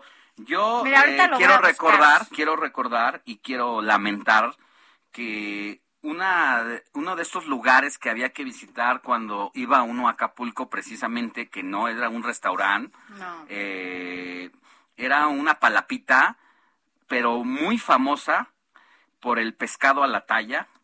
Una señora que se llamaba Cira la Morena era muy famosa. ¿Pero hablas en dónde? ¿En Acapulco? En Acapulco, en Acapulco. ¿No es en Barra? La Morena, eh, no recuerdo exactamente, pero era en Acapulco. Y lamentablemente Cira La Morena murió la madrugada del 9 de junio en el puerto de Acapulco, lamentablemente por eh, víctima pues, de COVID-19. Y aunque ella era de Oaxaca, pues eh, llegó a esos lugares eh, ella era de raíces afromexicanas, pero era una delicia comer su pescado a la talla allí. Creo que sí era Barra Vieja, ¿eh? Sí, en Barra Vieja ese, yo la verdad es que iba ahí también a comer un también este pescado que dices, delicioso y era, uy, Alex, pero ¿Tú te Era acuerdas Barra Vieja, Vieja, sí, era que Barra Vieja. llegabas hasta allá, que además era muy famoso porque pasabas enfrente de lo que pasabas, no, no era por ahí cerca, pero pasabas por la que era la casa esta de Luis Miguel, famosa, grande, color amarillo, y que ahora, bueno, pues ya se la comió todo este nuevo complejo turístico que, que se ha hecho por allá, y ya no está la, sí, sí, ¿todavía vivió en la casa de Luis Miguel o ya la Fíjate vendieron? que la, la hace como cuatro o cinco meses, jóvenes tiktokeros entraron a la residencia de Luis Miguel, eh, abrieron la puerta y se metieron a donde era la recámara, donde era la sala, donde tenía su jacuzzi y se volvieron virales porque grabaron toda esa casa abandonada Imagínate. y la verdad daba una tristeza impresionante. ¿Te imaginas esos momentos glamurosos de poder, de eh, mucho dinero en la vida de Luis Miguel y de repente pues, verlo en la quiebra? Parte de lo que representa la serie que salió ¿Ya en Netflix era temporada? precisamente porque había que apoyarlo quien lo apoya en esta y lo convence precisamente que lo dice la serie, ahora que me preguntas si ya la vi, la vi perfecta, eh, Completa, perfectamente bien. Perfectamente completa. Eh, quien convence a Luis Miguel a que tiene que hacer esa serie es eh, Miguel Alemán, quien ahora está prófugo de la justicia por un tema de defraudación fiscal y él no quería mostrarse porque nadie está, casi nadie quiere mostrarse al mundo como es, como somos todas las personas con tus lados oscuros, con tus lados blancos, con tus lados de persona eh, buena y con tus errores, tus equivocaciones, pero cuando se da cuenta que están de moda las series y que tarde que temprano alguien va a contar su serie a su manera e incluso porque su hermano quien estaba eh, el hermano más chico estaba en Europa, él le dice que hay una serie de periodistas allá que lo están buscando y le están ofreciendo millones de dólares porque cuente la vida de Luis Miguel para una serie. Es ahí que dice, bueno, pues si alguien va a contar la Mejor serie, yo. mejor la cuento yo Y- a mi manera claro, y así la llevo y que a cabo. además le ayudaba mucho en ese momento cuando tenía problemas financieros importantes, porque bueno, Además. no, o sea, creo que fue la parte que lo ayuda otra vez a salir de este problema financiero que tenía Luis Miguel en ese momento. Pero mira, ya me acordé de cómo se llama el restaurante allá en Acapulco, ¿en dónde, Ya, dónde nos ¿dónde- escuchan? dónde? En Acapulco a través del 92.1 de FM. 92.1. Oye, bueno, pues te voy a decir, se llama El Amigo Miguel. Entonces yo iba, ahí es un lugarcito delicioso, chiquitito. No, El no, Amigo no es el Miguel. restaurante, nada, es El Amigo Miguel, el restaurante clásico de allá de Mariscos. La verdad es muy rico para quienes nos escuchan, Ay, ya seguramente se me antojaron. Pero bueno, esto salió porque entre Colima, Acapulco, San- este Mazatlán, no sabemos dónde están los mejores mariscos, Claro. unas competencias aquí. Oye, y ya nada más para que de- cerrar con esto que hablábamos de la casa de Luis Miguel, la verdad es que ver la residencia de Luis Miguel Hecha eh, pedazos. hecha a pedazos, desafortunadamente tiene que ver un poco también con la muestra de ese bello puerto de Acapulco Mm. que era en los años glamurosos donde Agustín Lara le compuso canciones a la doña, a María Félix y le cantaba ahí en, en las olas, ¿Te ¿no? acuerdas? Pero en, las la otra, playas. del otro lado, ¿no? De- Desafortunadamente la inseguridad, el deterioro Ay, no. ha ido que se perjudique y se está haciendo un esfuerzo por recuperar eh, lo que en algún momento fue eh, Acapulco. Acapulco como uno de los Pues sí, grandes no, destinos, pues, ¿a poco no, solamente destino? nacionales, internacionales. Fíjate, hablabas de la época de. Agustín Lara. Imagínate, a nosotros todavía nos tocó en nuestra época juvenil De niños. ir a Acapulco y estar ahí, ¿no? ahí en- Bueno, yo me iba en autobús, todavía no tenía coche, me iba en autobús a Acapulco cuando hacían un festival famosísimo que era, eh, bueno, pues era, no, no, no, pero el festival Acapulco, ¿no? Y entonces íbamos, íbamos para allá, así un grupo de amigos, nos íbamos a Acapulco cada año, cada año. La verdad es que nos tocó una muy buena, buena época. Y justo Luis Miguel, ahora que lo dices de su casa, tenía esta, esta casa alejadísima en ese momento de lo que era la costera y todos los andan. ah, Estaba en un lugar súper alejado que era la carretera rumbo a Barra Vieja. Y ya después, pues se lo comieron, ¿no? Fíjate, cuando iba a- ahora que hablamos de cómo llegábamos a ese destino, ya sea en un bochito toda la familia. Y eran ocho horas. Aguantador que llegaba porque no estaba la carretera horas. del sol, había que rodear, ir bordeando todos los cerros. Así le pasó a Gabriel García Márquez y a su esposa Mercedes.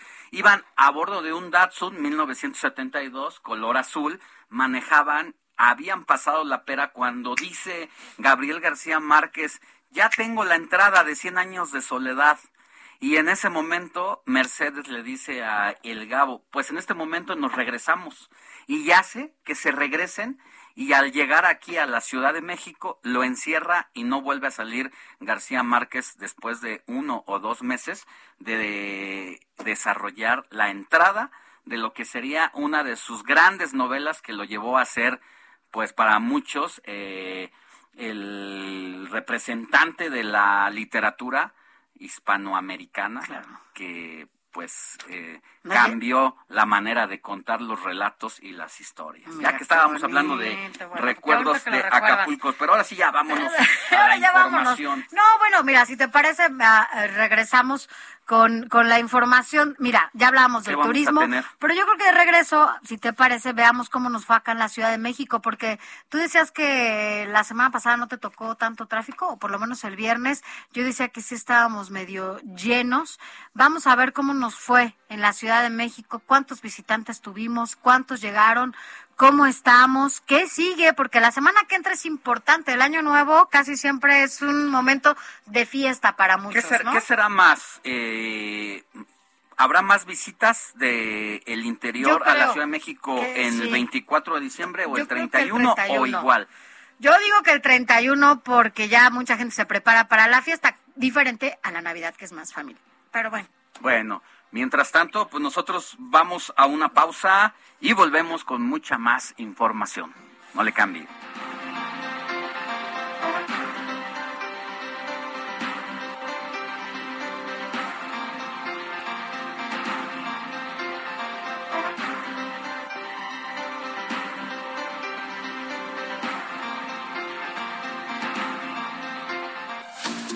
La noticia no descansa. Usted necesita estar bien informado también el fin de semana. Esto es Informativo El Heraldo Fin de Semana.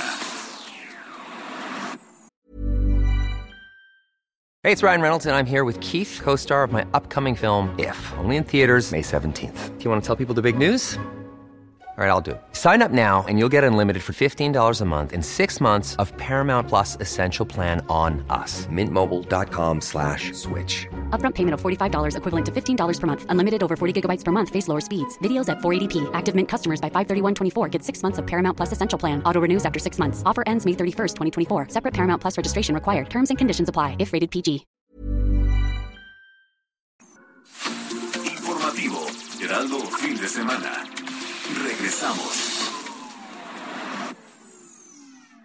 En Soriana, la Navidad es de todos. Lleva la carne de res para asar a 149 pesos el kilo o la pierna de cerdo sin hueso fresca a 84.90 el kilo y manzana red a solo 29.80 el kilo. Soriana, la de todos los mexicanos. A diciembre 26, aplican restricciones. Válido en Hiper y Super.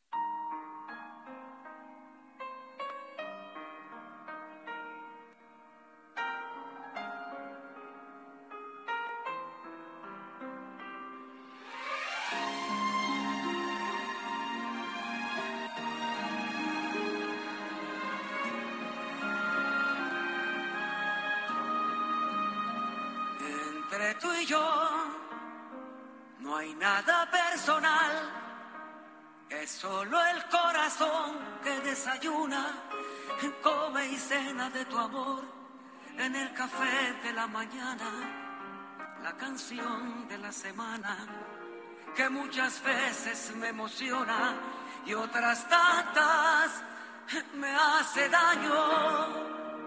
Entre tú y yo no hay nada personal y sin embargo duermo entre mis sábanas soñando con tu olor.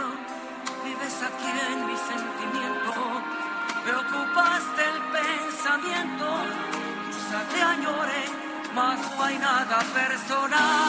Aunque me inventes los detalles y te encuentre en cada calle, yo te juro que no hay nada personal. Salgas a flote mis tragedias. Son las 8 de la mañana con 31 minutos. Gracias. Aquí estamos en el informativo fin de semana.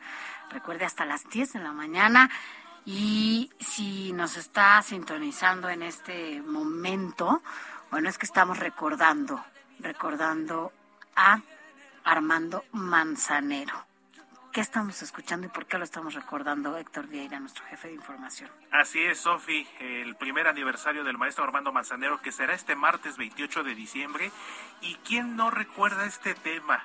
Este tema interpretado precisamente por el maestro Manzanero y una joven cantante que comenzó su carrera precisamente cuando salió este tema en 1996, titulado Nada Personal, que fue el tema principal de una telenovela del mismo nombre y que fue un boom en aquel entonces, porque fueron de las primeras eh, series, telenovelas eh, en Le las dieron- que se hablaba abiertamente de política. Le dieron, un, le dieron un giro a las clásicas telenovelas que siempre se hicieron en producciones mexicanas de una televisora de la Jusco, en el que pues eran las, el estilo de María la del barrio, ¿no? Donde solamente la pobre La se pobre enamoraba el del rico. millonario y de ahí no salía.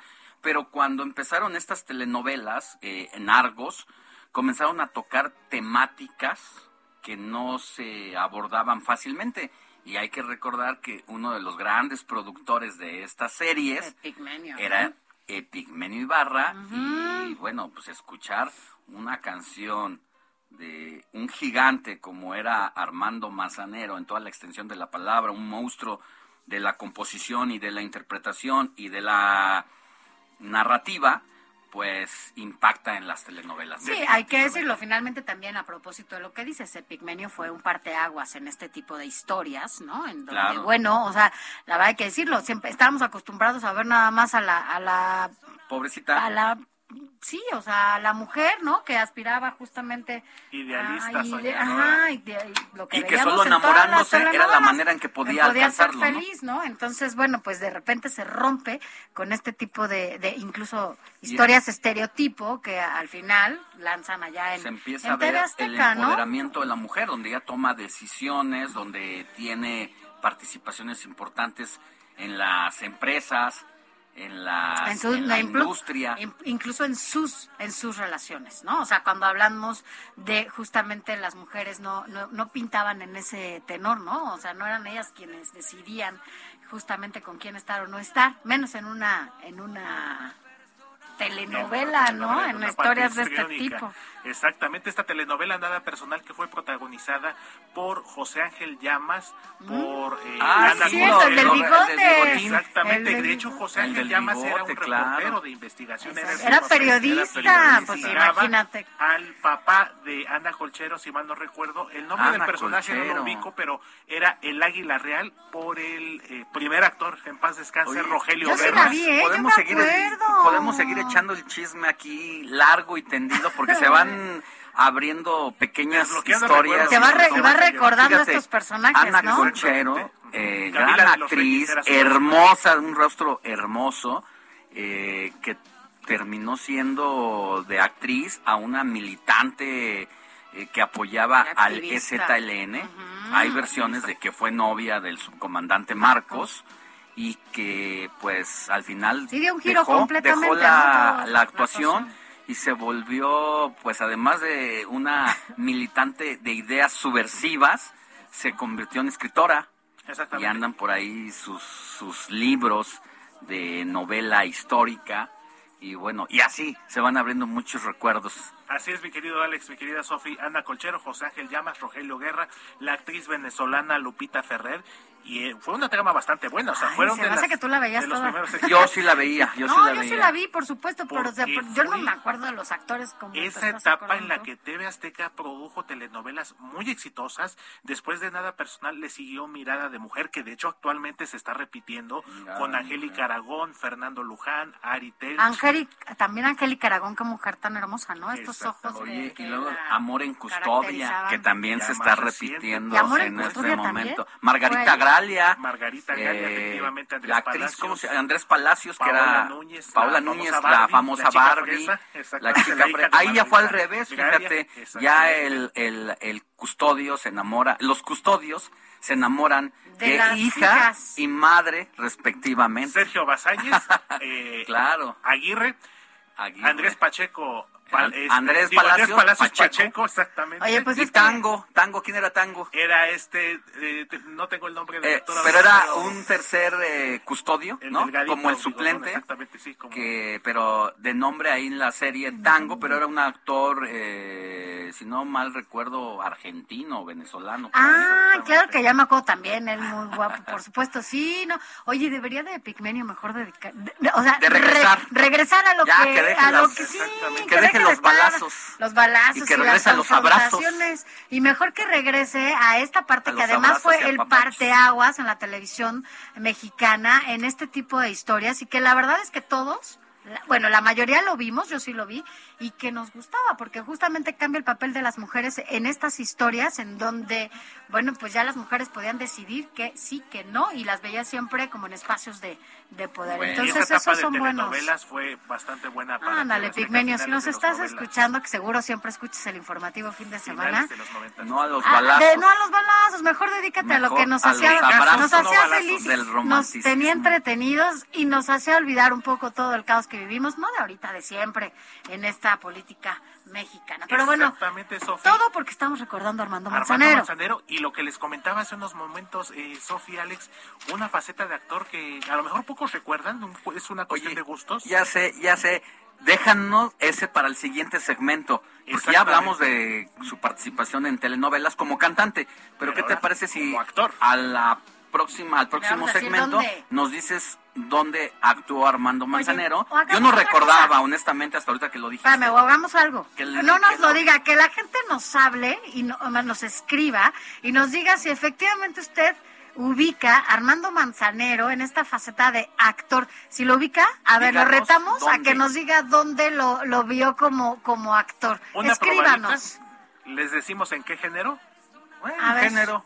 Comedia. Ahí está. Va, Armando escríbanos, Manzanero. escríbanos a ver si comedia. ubica a, a Armando Paso Manzanero en esta efímero, parte. Pero, pero actor. Pero actor Y de nunca te lo Y comedia, de comedia que no es más que que tú te imaginas a Armando Manzanero siendo No. serio, romántico, yo sí me lo dando ese punto de quiebre a la- al lado de la comedia que es lo más difícil de hacer. Fíjate que era un tipo muy simpático. Yo tuve la oportunidad rápidamente de conocerlo un poco más porque eh, uno de mis ex jefes y mis maestros en esto fue Ricardo Rocha. Y Ricardo Rocha y Armando Manzanero, Bueno, además de que eran muy amigos, ¿a quién no- a vivieron quién no conocía? juntos. Ah, vi- vivieron fueron- fueron juntos, roomies. fueron roomies. Y tú no sabes las historias que de repente que me ha contaba contado. Ricardo y que ha contado públicamente en cómo era esta relación con, con Armando y cómo era Armando en esta, en esta Sofi, intimidad y en que personal. hablarle a Ricardo Rocha que venga aquí con nosotros y que nos cuente esas historias. Y además se para tempranito, Y sobre todo ¿eh? Él es ese muy pasaje tempranito. que él cuenta que no lo vamos a decir nosotros, no nos No, corresponde. que lo cuente. Pero de cuando eran roomies. Pero es que y- Ricardo tiene tantas historias con tantos personajes. No, No, hay, hay- no.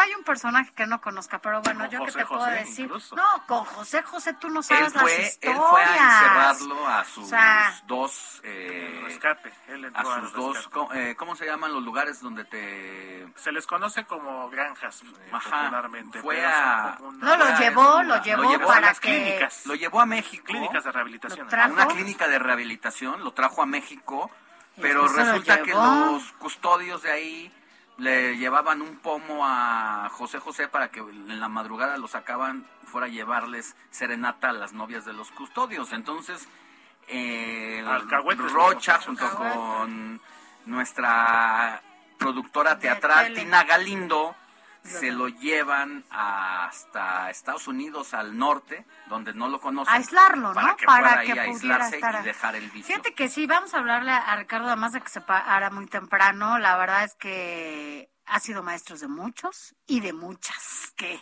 que, que la verdad es que le debemos muchas cosas a Ricardo. Así que, Rocha, aprovechando que te paras temprano, un día deberías de venirte para acá a contarnos varias historias. Pero bueno, totalmente. Seguimos con más información. Que muchas veces me emociona y otras tantas me hace daño. Entre tú y yo no hay nada personal. Informativo El Heraldo, fin de semana, con Sofía García y Alejandro Sánchez. Síganos.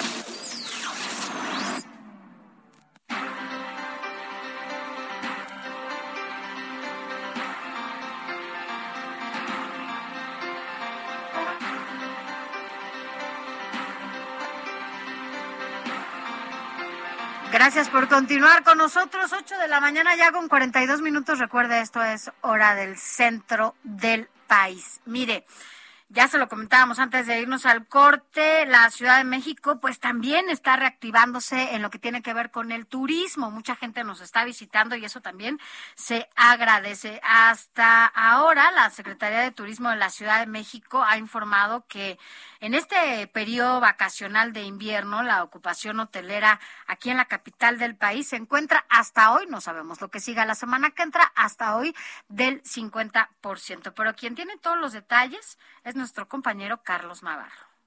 Buenos días, Alejandro Sofía. Les saludo con gusto a ustedes y al auditorio y comentarles que en la capital del país la ocupación hotelera se encuentra a un 50% según las estadísticas de la Secretaría de Turismo de la Ciudad de México. En las últimas seis semanas, la ocupación se ha mantenido por arriba del 50% desde el desfile de Día de Muertos. Incluso el presente mes de diciembre se mantiene con un crecimiento que es una situación inédita. Las reservas de hoteles y las cenas de Navidad y Año Nuevo representan un gran atractivo para hoteles y restaurantes de la capital del país. Para esto, el gobierno de la Ciudad de México, en conjunto con la iniciativa privada, integró la cartelera navideña y de Año Nuevo turístico, con los eventos más relevantes de esta temporada. En esta cartelera podemos encontrar la verbena navideña en el Zócalo de la Ciudad de México desde el 14 de diciembre, Navidalia, que es una experiencia de temporada en la Alameda Poniente en Santa Fe, Festival de Fantasía de Navidad, también una experiencia de temporada pero en el Parque Ecológico de Xochimilco. Así como estos atractivos podemos encontrar la presentación del Ballet Folclórico de México de Amalia Hernández en el Palacio de Bellas Artes, diversas funciones de lucha libre de la AAA y lucha libre del Consejo Mundial de Lucha Libre en la Arena Ciudad de México y en otros tipos de recintos. Así es que con estos atractivos en la Ciudad de México se está recuperando en materia turística, ya que fue uno de los sectores más afectados por el COVID-19, incluso dejando uno de los peores años de su historia. Alejandro Sofía, la información que les tengo. Gracias. Gracias, Carlos Navarro. Pues ya lo viste. Oye, y hablando precisamente, pues, siguiendo con el tema de los destinos turísticos, porque en estas vacaciones, aún en invierno, ¿verdad? No se diga, pues la gente suele irse a las playas a pasar la Navidad, pero no se diga el recibimiento de Año Nuevo. Y resulta que ayer en Acapulco, pues hubo una pelea entre turistas y meseros que dejó tres heridos. Eh, todo esto fue grabado en un video y se convirtió en uno de los sucesos virales de estas fiestas decembrinas. De acuerdo con testigos que grabaron el video de la riña, los turistas pretendían irse de un local de comida en la playa de Caleta, pues la cuenta se les hizo muy cara, es decir, se querían salir sin pagar. Nada más. En las imágenes del video tenemos por allí los audios. ¿Audios? A ver, pónganlos para A que ver. escuchemos parte de la trifulca. ¡Agárrenlo, agárrenlo! Bueno, en estas imágenes que usted eh, no puede ver, pero aquí se Escuchar, las sí contamos y escucha ahí parte del ambiente, se observa el momento en el que algunos meseros arrojan sillas, vasos, platos, bandejas, botellas a otras personas aparentemente turistas. Las primeras versiones señalan que estos turistas no querían pagar la cuenta, son originarios. ¿De dónde cree? Ay, Dios ¿De dónde por crees, eso? Por eso siempre dicen eso de los de la Ciudad de, de los México. chilangos, eran de la Ciudad de México.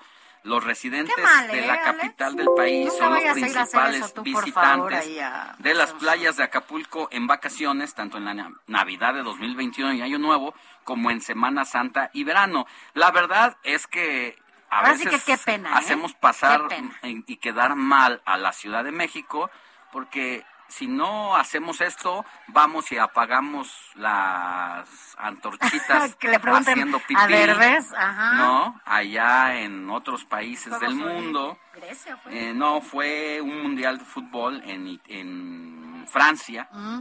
Esto no es la primera ocasión en que una pelea entre turistas y personal de restaurantes se vuelve viral. Pues hace unos meses ocurrió algo parecido también en el mismo destino turístico. Oiga, pena! pues la verdad es que si no le alcanza para Ir a ir a un restaurante a Pues comer, llévese un pues llévese su topper. Y su, y su atún. Y su atún. Llévese su atún y su topper y ya O con sea, eso no sea así. comer. Y además, pero no vaya a tirar la lata en la playa porque ya ves que entonces... No, es y la capaz, eh, ay, no, de verdad La qué lata pena. ahí para que te cortes, ¿no? o sea, la de por es que... sí que...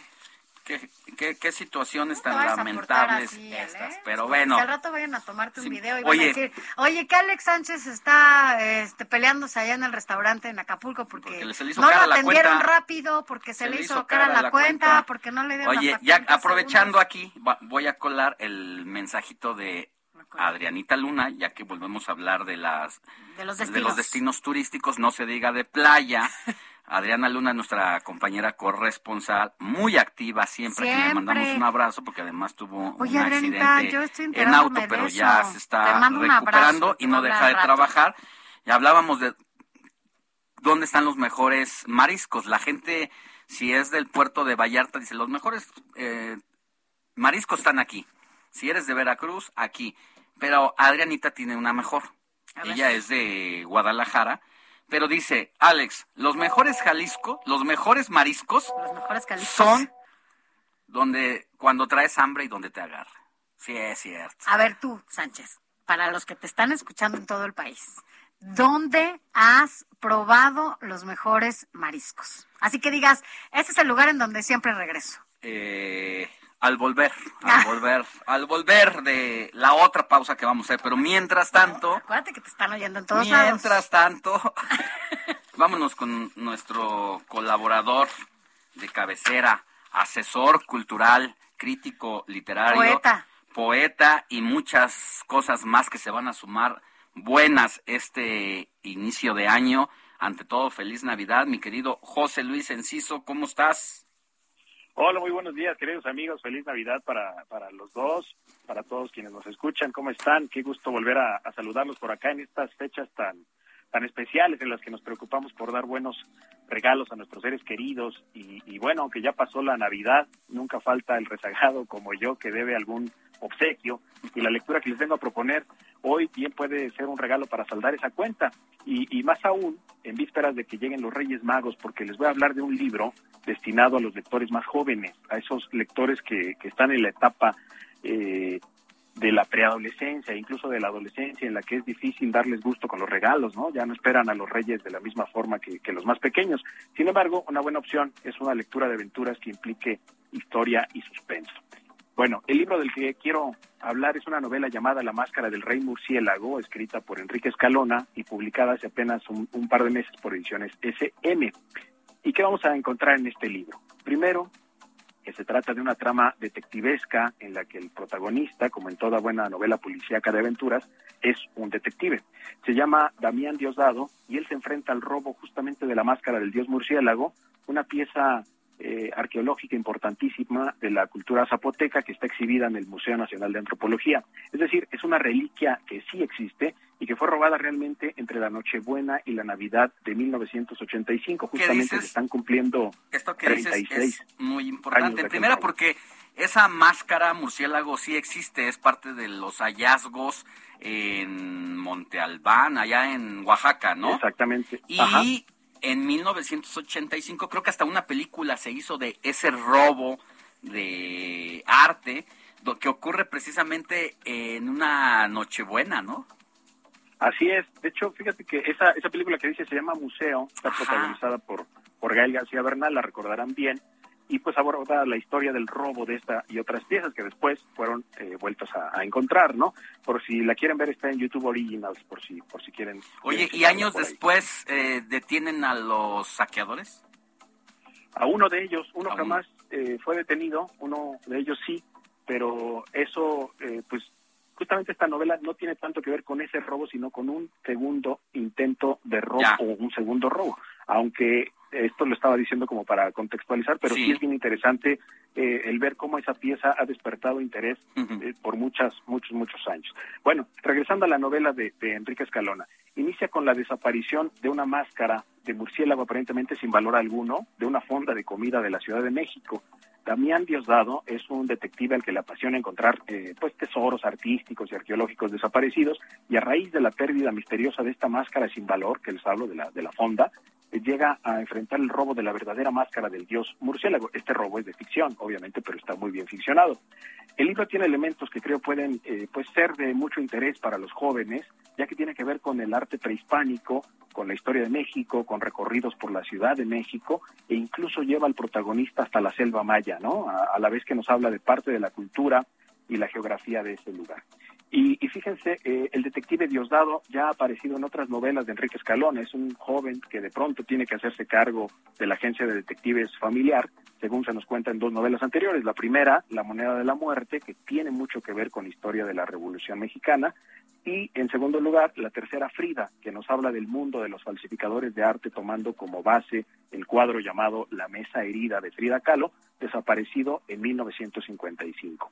Como ven, estamos eh, ante un personaje curioso e interesado en la cultura mexicana y hace que tanto los jóvenes lectores como los no tan jóvenes pues podamos fascinarnos con estos temas, salir eh, siguiendo sus aventuras, ¿no? Siempre en tramas que implican mucho la atención del lector al ir buscando y encontrando pistas para resolver enigmas, mientras vamos aprendiendo más de historia y arte de México, algo que al final eh, pues resulta gratificante y sin duda genera más interés en los libros donde aparece este detective, por lo que creo es aconsejable enganchar a los jóvenes a los libros con este tipo de lecturas y por eso La Máscara del Dios Murciélago es la recomendación de hoy, querida Sofi, querido Alex. Pues Oye, qué bonito que nos recomiendes, mi querido José Luis Enciso, lecturas en que los reyes magos puedan voltear a poner el ojo, que no solamente regalen teléfonos y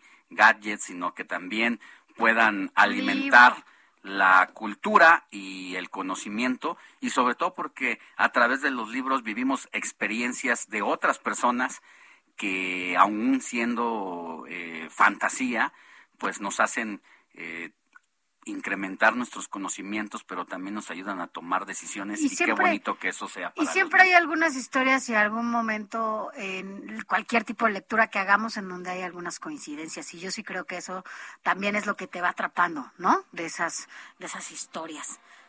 Sí, ciertamente yo coincido con lo que dicen y cuando a mí me preguntan, bueno, ¿para qué leemos? ¿Para ser felices? Eh, no necesariamente. ¿Para qué, ¿Para qué leemos? ¿Para ser mucho más culto? Eh, no necesariamente. Cuando leemos ficción podemos imaginar otros mundos posibles. Hablando de ficción, después me dices qué opinas o qué piensas de Salvar el Fuego. Ah, claro. De, de, Arriaga. Arriaga. Sí, si quieren le dedicamos un, una colaboración porque me parece una novela muy interesante, además de su de la trayectoria de Guillermo Arriaga, ¿no? Gracias, mi querido José Luis. Abrazo. Que estén muy bien. Abrazo. Vamos a una pausa y volvemos con más información. Vamos a leer mensajitos suyos. La noticia no descansa. Usted necesita estar bien informado también el fin de semana. Esto es Informativo El Heraldo Fin de Semana. Informativo Heraldo Fin de Semana. Regresamos. En Soriana, la Navidad es de todos. Aceite Nutrioli de 850 mililitros, 2 por 76 pesos. Sí, 2 por 76 pesos. Y lleva queso Filadelfia de 200 gramos, 2 por 54 pesos. Soriana, la de todos los mexicanos. A diciembre 28, aplican restricciones. Válido en Hiper y Super. Noticias a la hora. Heraldo Radio le informa.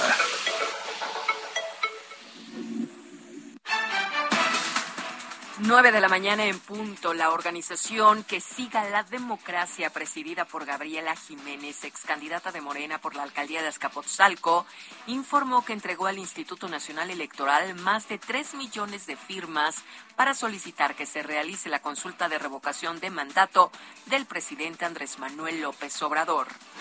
Mucha atención para hoy domingo. El pronóstico del clima indica que un nuevo sistema frontal se aproxima al noroeste de México y ocasionará chubascos en Baja California y lluvias aisladas en Sonora, así como vientos y probables tolvaneras en Baja California.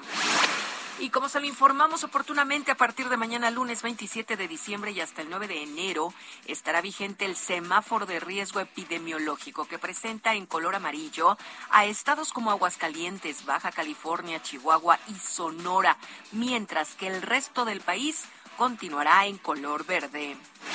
En el orbe, numerosas personalidades de Sudáfrica, del continente africano y del mundo rinden este domingo tributo a la lucha incansable y al legado humano del arzobispo emérito sudafricano y premio Nobel de la Paz Desmond Tutu, fallecido hoy a los 90 años en Ciudad del Cabo.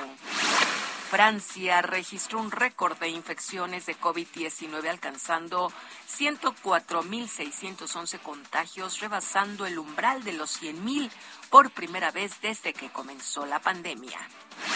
Y en República Dominicana confirmaron el primer caso de la variante de COVID-19 Omicron entre su población, la cual se detectó en una persona que arribó de un viaje de Sudáfrica. Por lo anterior, los especialistas investigan ya otros posibles casos.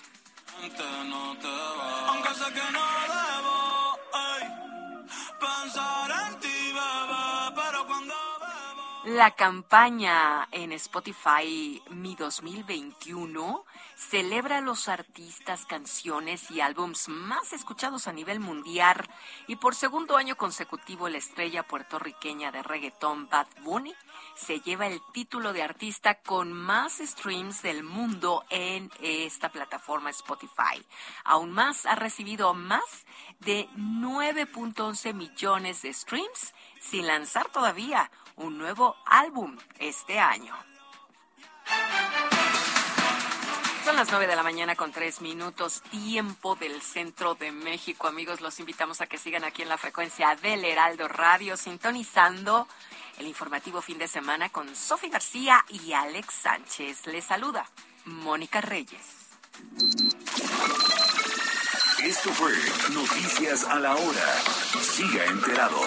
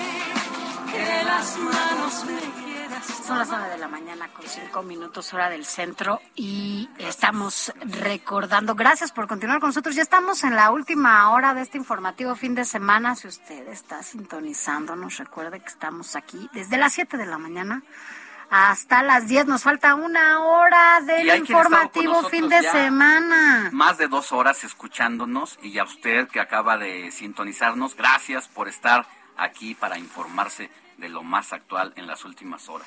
Así es, quédese que todavía nos falta un ratito aquí juntos. Y mire, y es que hoy estamos recordando Armando Manzanero y esta canción que canta con presuntos implicados, esperaré, yo creo que es una de mis favoritas. Es una de las que más me gustan de Armando Manzanero, pero ¿por qué lo estamos recordando, Héctor Vieira, para quienes nos acaban de sintonizar? Así es, mi querida Sofía y Alex, amigos del auditorio que se acaban de incorporar a nuestra transmisión. Es el día martes 28 de diciembre, el primer aniversario del maestro Manzanero, primer aniversario luctuoso, por eso a lo largo de esta emisión hemos estado recordándolo con sus más grandes éxitos y como bien lo dice Sofía, una de las mejores canciones eh, que grabó en colaboración con otros artistas, en este caso con el dueto español Presuntos Implicados. Este tema titulado Esperaré, que forma parte del disco versión original, así se llama, de Presuntos Implicados y que fue lanzado en 1999. Mm, mira, tanto ya. Eh, bueno, pues Armando Manzanero en sus duetos con distintos artistas, no solamente con presuntos implicados. ¿Quién nos recuerda esta bonita mancuerna que hizo con Susana Zabaleta, donde incluso se aprecia un amor intelectual entre ambos, ¿no? Eh, la manera en que el maestro Manzanero eh, cantaba, eh, cómo era, independientemente de que, pues, como cualquier ser humano, también tiene sus acusaciones eh, por parte pues ya lo decías, ¿no? Todos tenemos nuestro lado oscuro y nuestro lado en esta relación que tenía con Susana Zabaleta se ve un amor, ¿no? Un amor entre ellos dos, y lo digo en, el, en, buena onda, en el buen sentido de la palabra. Un acoplamiento brutal acoplamiento, esa, esa, química que, que se logra en el escenario, ¿no? Brutal. Pocas personas en la vida de uno, pero eh, era maravilloso también verlos juntos. Con Susana Zabaleta, y si no me equivoco, la canción es la de Nos hizo falta tiempo. Sí, esa qué buena canción también, me encanta de esa. Con Susana Zabaleta nos hizo falta Oye, mi actor, pero ya nos vas a decir ahora sí la faceta de actor de nuestro querido maestro y compositor Armando Manzanero. Pero ¿quieres que escuchemos primero algo que tú nos preparaste para ver si la gente ubica? Exactamente, vamos adelantando, vamos preparando. Habíamos dicho, fue comedia con un destacado actor mexicano comediante. Actuó en una película, pero esa película es el remake, por decirlo de esa manera, de una serie exitosa de ese mismo personaje principal. Exactamente. A ver, mi querido Alan, púchale por ahí. Púchale.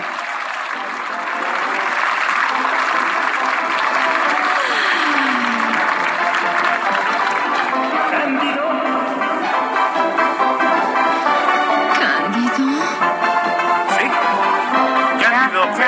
El, doctor Cándido ginecólogo especialista en pues, señoras. En, señoras. Exactamente, de hecho fueron eh, dos películas, precisamente. Una es Cándido de día, Pérez de noche, y la otra es Cándido Pérez, especialista en señoras. Armando Manzanero salió en Cándido eh, Pérez, especialista en señoras, de 1993, y él tenía el papel de el doctor Armando Mérida era su nombre. También era doctor. pues de allá es. Armando Mérida y él era pediatra. Ah, Cándido Pérez, Jorge Ortiz. La verdad es que no, por más que quiero recordar, no no recuerdo ese ese momento. No, pero sí vi la serie en algunos momentos eh, de Cándido Pérez y no recuerdo esta faceta de don Armando Manzanero. pero ¿cómo era? ¿Realmente eh, se prestaba para la comedia? ¿Costaba trabajo? ¿Cómo, cómo, cómo fue el papel? muy peculiar el papel de Armando Armando Mérida, el maestro Armando Manzanero, porque como bien lo decimos, eh, Jorge Ortiz de Pinedo Cándido Pérez era eh, ginecólogo, Armando Manzanero era pediatra, compadres en la trama de la serie de la bueno de la película en este caso. Armando era eh, compadre por ser padrino de Perlita la famosa hija adolescente de Cándido, Pérez. Y como que entre bajita la mano dirían por ahí como que daba la impresión de que estaba enamorado Armando Manzanero de Silvina, la esposa de Cándido Pérez, interpretado por la actriz Nuria Bajes. también muy guapa, ¿no? Ella. Entonces, bueno, pues ahí es donde hicieron Mancuerna y es donde sale y podemos verlo como como actor, ¿no? ya, en otra faceta, no solo de compositor e intérprete, sino también de actor. Habrá que rescatar esos, esos pues, momentos, ¿no? Ahí está eh, todas estas canciones que le hemos ofrecido a lo largo del informativo de fin de semana para recordar al maestro Manzanero. Y definitivamente el maestro Manzanero se lo merece vamos a hacer un reto, Sofía y Alex. A ver. Yo me encargo, porque sí, ya buscamos ahí en internet, hay materiales que a veces cuestan un poquito de trabajo conseguir. Yo me encargo de conseguir la película y les compartimos fragmentos de la participación y del papel de Armando Manzanero como el doctor Armando Mérida, el pediatra compadre de el doctor Cándido Pérez. Además hay que recordar que él es de allá, ¿no? Exactamente, y curiosamente si hay un apellido Mérida como tal, recordamos un extraordinario artista plástico, eh, Carlos Mérida, eh, guatemalteco mexicano, que entre otras obras él diseñó el multifamiliar Benito Juárez, eh, algunos murales, o sea, el, el apellido Mérida pesa. Y mucho. Muy bien. Gracias, mi querido Héctor Vieira. Que en tu recuerdo me quieras por siempre llevar, que mi presencia sea el mundo que quieras sentir. Esto fue Noticias a la Hora. Siga enterado. Informativo El Heraldo Fin de Semana con Sofía García y Alejandro Sánchez. Síganos.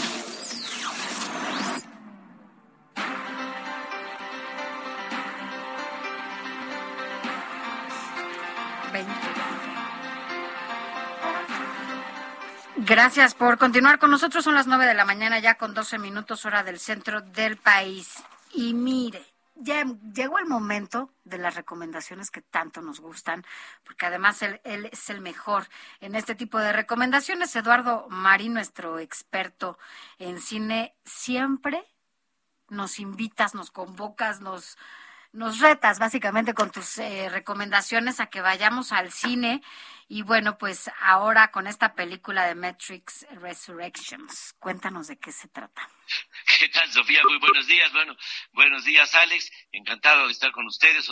muchas felicidades a todo el equipo, a todo nuestro auditorio. Pues sí, efectivamente, Sofi, hoy vamos a comentar de esta otra superproducción de alrededor de 200 millones de dólares con el que los grandes estudios de Hollywood pues están apostando a lograr el retorno masivo del público a las salas, a las salas, perdón, lo que ya lograron con creces con la nueva película de Spider-Man, que es todo ah. un fenómeno sociológico impresionante. Pero bueno, ahora, como decía Sophie, pues vamos a hablar de esta eh, nueva película de Matrix, Matrix Resurrecciones, que es la cuarta película de la ya mítica, icónica saga que inició hace ya 22 años.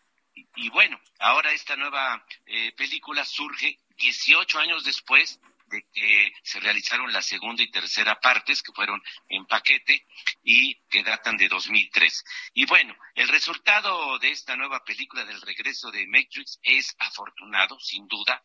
Claro que vale mucho la pena para que se nos animemos a volver al cine con todas las medidas sanitarias, eso sí, porque es una película con muy sólidas, muy atrayentes cualidades cinematográficas. Miren, ante todo es un espectáculo visual. Está pletórico de espectaculares efectos especiales. Además, pues hace gala de una amplia capacidad de imaginación con un pleno dominio narrativo.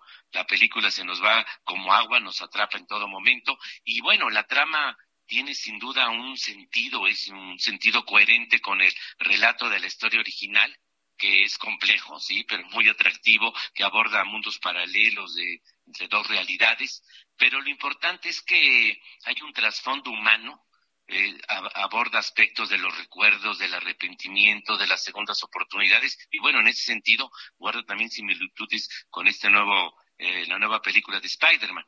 Es cierto, como decía eh, Sofía Alex, que la historia pues sí es un poco eh, compleja, confusa a veces, pero siempre nos atrapa, como decía, la esencia tiene muchos aspectos humanos. Y bueno, en el reparto vuelve a estar eh, Reeves al frente de del elenco, ahora ya sus 47 años que desde tiene. la original, ¿no? Que bueno, digo desde la claro, primera, ha estado perdón, que en parte todas. y siempre ha estado. Ujú. Ha estado en todas, ahora 18 años después, pues regresa, ya tiene 47 años, repite papel también este la actriz original que hacía su pareja con con él en 1999, que fue la película original, que es Carrie Ann Moss, y los demás son los mismos personajes, pero otros actores. Oigan, y, y déjenme comentarles también, porque eh, sí vale la pena, la, la dirección es nuevamente de Lana Wachowski, eh, pero esta es una cineasta transgénero que cambió de sexo. Antes era Larry, Larry Wachowski, que dirigió las tres primeras películas, ahora se llama Lana, y con su hermano Andy, que dirigió las tres primeras, ahora la dirige ella, Lana, en solitario, y bueno, y su hermano también cambió de sexo, los dos, ahora se llama eh, Lily, así que antes eran los hermanos Wachowski y ahora son las hermanas Wachowski, pero sí, los dos cambiaron de sexo, y Lana eh, es ahora la que dirige en solitario esta cuarta película, pero vuelve a ser Oye, pues qué, qué, plena- qué plena historia. Habría que hacer una película de la historia de los hermanos cineastas también. No, no, no, es, es asombroso porque fueron los dos. Sí, Los dos, sí, sí, la verdad es que no hay posibilidades, no conozco un caso como ese, por lo menos de personajes públicos en el mundo, así que por eso la, pues, Vale la pena la historia, ¿no? conocerla. Y bueno, la verdad es que fue una película muy adelantada a sus tiempos desde el origen, no solamente por las artes marciales, sino porque está sentada sobre una base existencialista, y filosófica a partir del libre albedrío y eso eh, completado con el tema de la digitalización en el mundo, ¿no?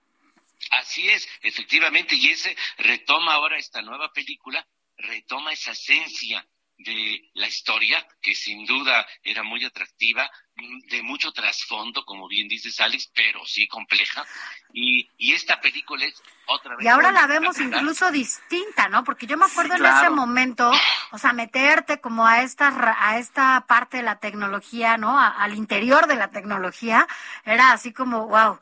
Ahora que estamos inmersos en la tecnología y que incluso conocemos un poco más de eso, porque eso nos ha obligado todo lo que, digo, la actualidad, eh, pues también lo vemos de manera distinta, ¿no? Ya no es solamente adentrarnos o estar ahí viendo de qué manera suceden las tecnologías, cómo vives, ¿no? Dentro de la tecnología. No, total, totalmente. Habla de dos realidades eh, paralelas, de dos dimensiones en, el, en, en nuestra vida, pero sin duda esta película vuelve a asombrarnos, es espectacular, los efectos son verdaderamente asombrosos, seguro van a estar nominados al Oscar a mejores efectos, pero eh, y, y, y la dirección vuelve a ser verdaderamente admirable también el pleno dominio narrativo, nos atrapa en todo momento, realmente vale mucho la pena y es y, y esta cuarta película me pareció incluso superior a la segunda y la tercera, no a, a ver, la original. a ver si no nos pasa lo que nos pasó con Matrix, eh, la original, de que al paso de los años va uno comprendiendo también Todo. parte de, de lo que nos querían decir los directores y que Cuando la ficción dicen, supera, "Ah, mira, ¿no? la pues es que realidad". es como lo como lo decía Matrix. Matrix hace quién sabe cuántos años, hoy sucede tal o cual cosa de esta forma, seguramente no dudamos que ahora también con este cambio personal, eh, pues hay muchas cosas ahí y muchos mensajes ocultos que iremos y- y- y- que, que iremos entendiendo poco a poco conforme vaya pasando el tiempo, mi querido No, sin duda, tú lo has dado en el clavo, Alex, fueron visionarios los, los Wachowski, los hermanos, ahora hermanas, los, fueron visionarios, plena capacidad de imaginación y, en ese sentido se comparan con la sa- saga de Star Wars, que sin duda al Mira. paso de los Oye, años, con lo sí, que tú dices, sí, sí. va revelando todavía mucho más sus, eh, los aspectos que abordaba en la historia.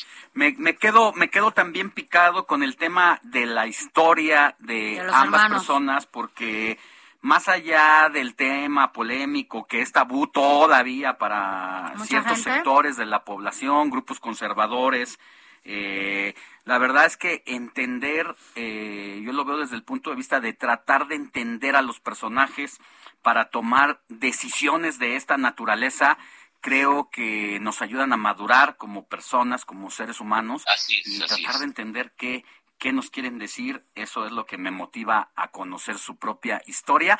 Y ya en otro segmento y en otra participación estaría bien que nos hablaras y que estudiáramos un poquito más a los perfiles de estos directores, directores antes, ahora directoras de cine.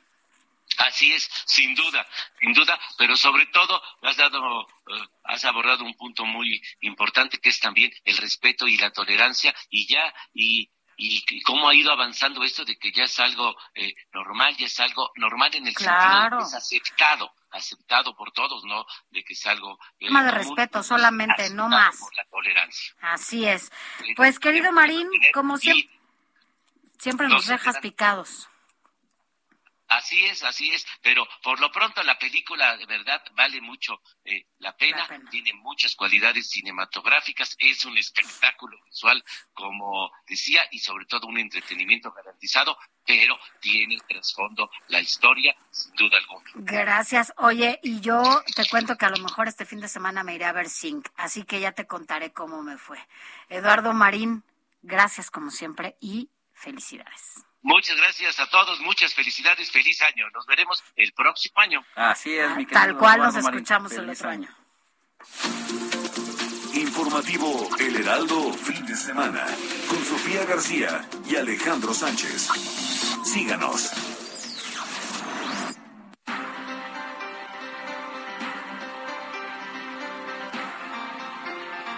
Por continuar con nosotros. Mire, en días pasados se llevó a cabo en el Senado el foro Jóvenes Legislando por la Transformación, en la que durante tres días 90 chicos de los 32 estados de la República, eh, pues escucharon ponencias de legisladores, representantes de medios de comunicación y altos funcionarios públicos. Se están formando para un día muy, no muy lejano, tomar las decisiones más importantes. Por eso saludamos con gusto a Oscar Lex, él es arquitecto y que participó en este foro.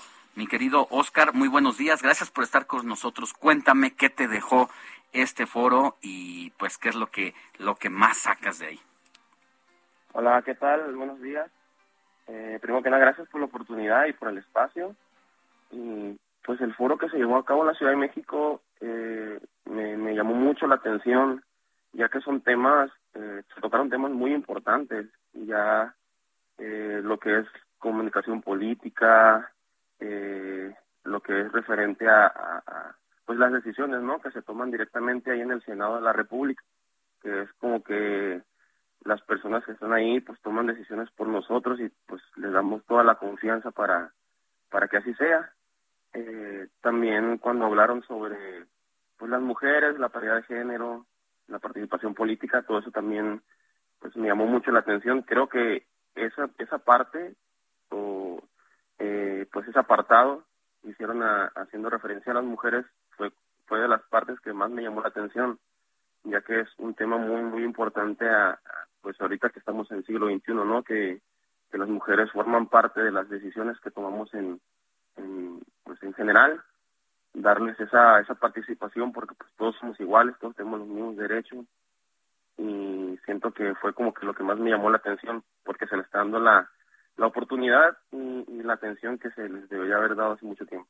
Pues un gran ejercicio el que se lleva a cabo para estar en contacto con la gente que está en posiciones importantes y que compartan esta visión y experiencia con ustedes que están en formación para la transformación, mi querido Oscar.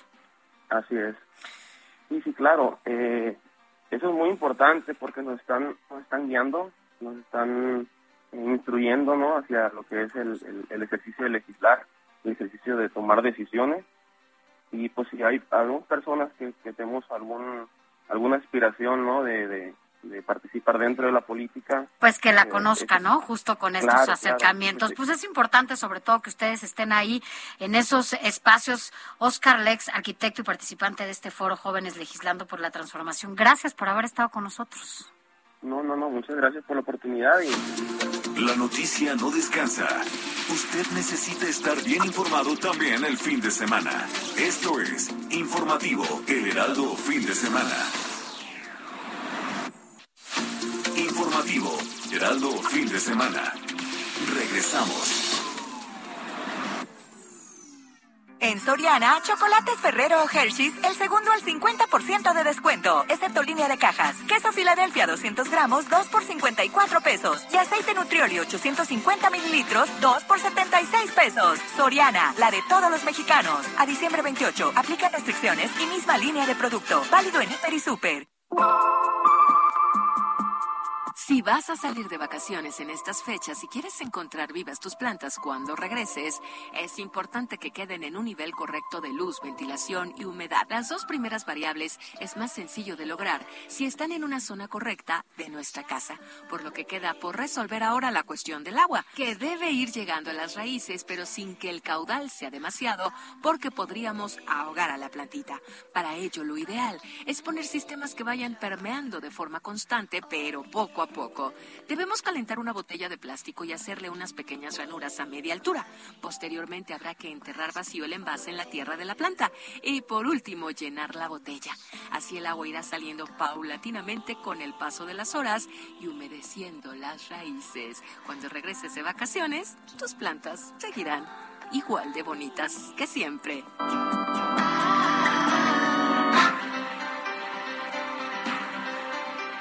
Nueve de la mañana ya con 31 minutos. Estamos en el último bloque informativo de este espacio. Quédese con nosotros porque ya lo sabe, estamos desde las 7 de la mañana aquí con usted.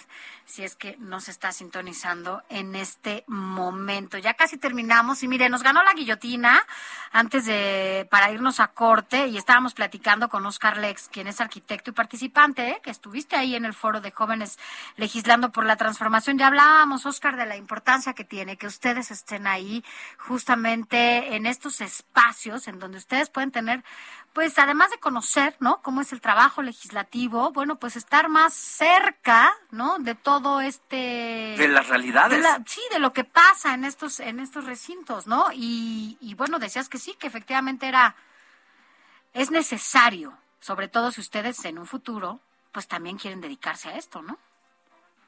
Y claro, sí, sí, es muy importante.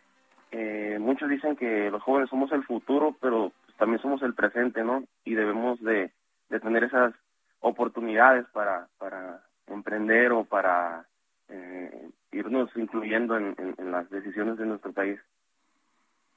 Sobre todo cuando todos tenemos derecho a votar y ser votados, pero la verdad eh, creo que la política ha ido perdiendo oficio y que eh, muchas veces no llegan nuestros representantes bien capacitados y de aquí a que llegan a aprender, como dijo un clásico en el sexenio pasado, pues ocurren muchas cosas y la verdad, más que aprender, pues tenemos que llegar preparados con bases para entonces sí, pues ejecutar acciones y estar preparados para lo que hace un funcionario público, ya sea si está en el poder legislativo, en el poder ejecutivo, pues arrastrar el lápiz para las políticas públicas.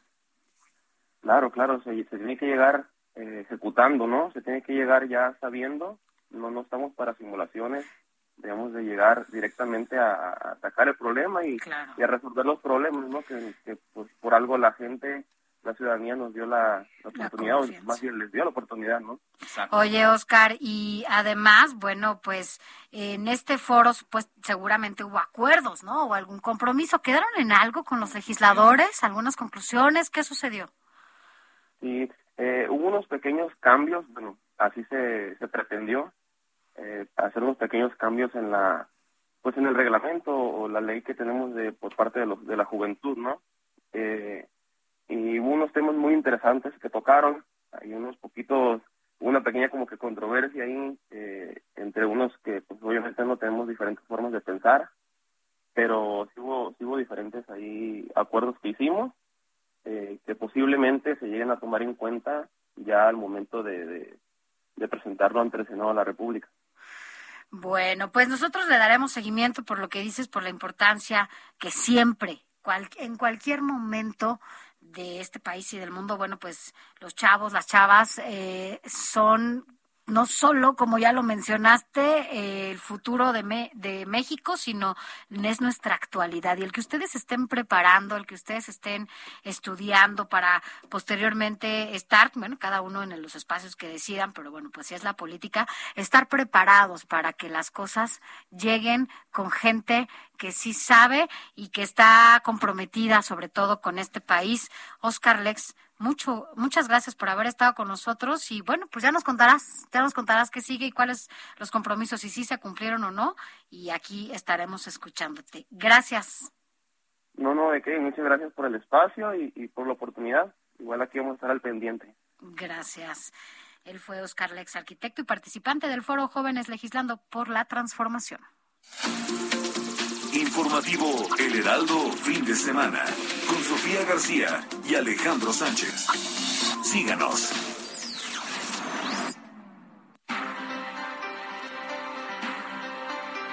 Nueve de la mañana con 35 minutos hora del centro del país. Mire, vámonos a información de último momento. Alex.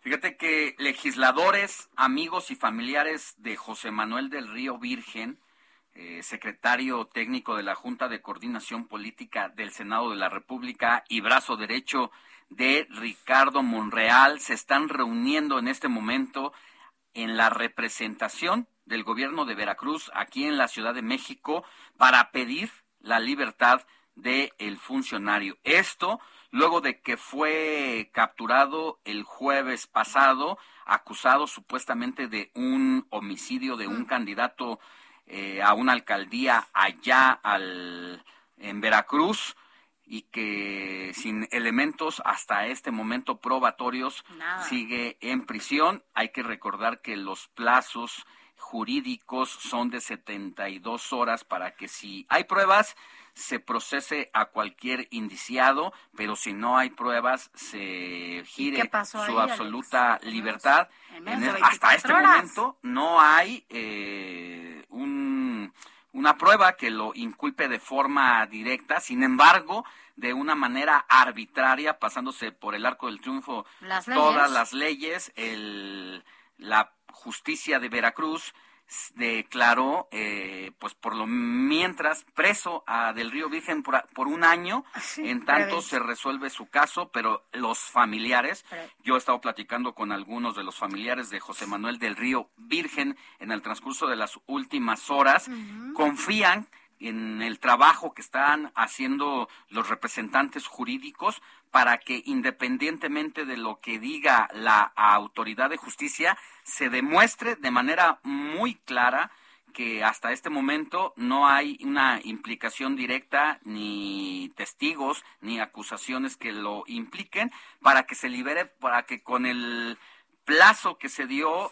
este día lunes estén liberando a José Manuel del Río Virgen. Porque mañana esta, es esta audiencia, hay que recordarlo para que entonces suceda lo, justo lo que nos estás comentando. Sí, has estado hablando con la familia de, con familiares de, del Río Virgen y bueno, pues evidentemente ellos más que nadie han estado al pendiente de lo que sucede, ¿no? Allá en este penal de y pues lo que aquí el tema y el asunto político que destapa y que y que de alguna manera pone en su justa dimensión el caso de José Manuel del Río Virgen, es que al ser brazo derecho de Ricardo Monreal, coordinador de Morena, pero al mismo tiempo también es uno de los principales operadores de Dante Delgado, pues es que se vuelve un tema polémico si es que hay algún mensaje desde allá arriba en contra de Ricardo Monreal quien ha dicho que va a pelear hasta el final, le den o no de manera formal la candidatura a la presidencia de la República por parte de Morena y al mismo tiempo que Dante Delgado se ha declarado como uno de los principales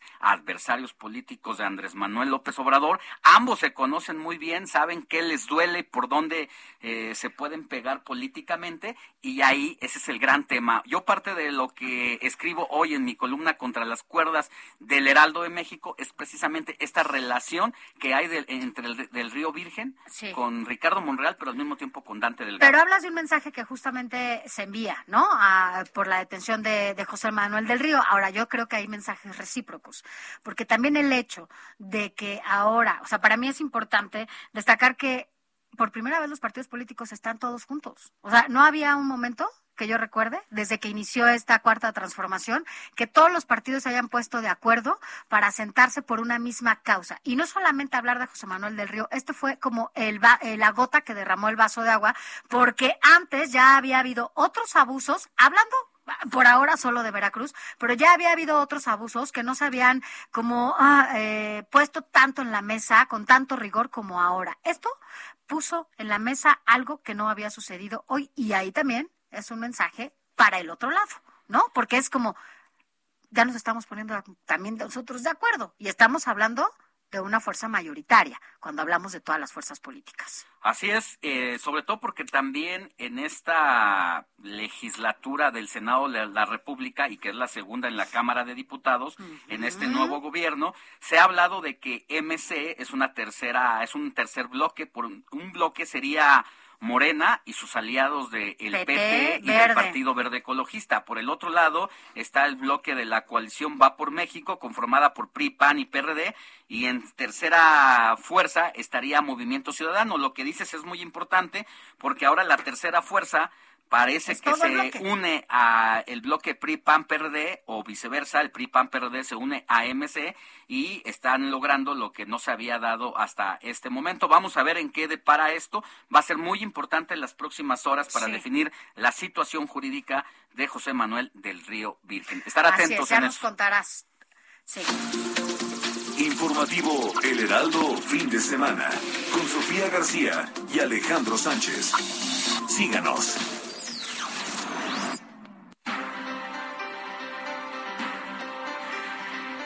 9 de la mañana con 41 minutos. Gracias por continuar con nosotros. Y en información de última hora, de, último momento, fíjese que la Comisión Ambiental de la Megalópolis, la CAME, ya suspendió la contingencia regional por estas partículas eh, PM 2.5 en la zona sureste del Valle de México. Esto debido a que a partir de las 3 de la mañana eh, de este domingo ya se registraron concentraciones eh, menores, ¿no? Entonces, bueno, pues esto, menos espesas, esta nata pareciera que ya se está diluyendo, la nata me refiero a, la contaminación provocada por la quema de pirotecnia, y bueno, pues esto es lo que está dando a conocer la CAME, y esto es de última hora. Así que, bueno, por lo pronto esta contingencia ambiental ha sido suspendida aquí en el Valle de México. Ojalá que todas y todos aprendamos. No hay que quemar la pirotecnia, ya basta.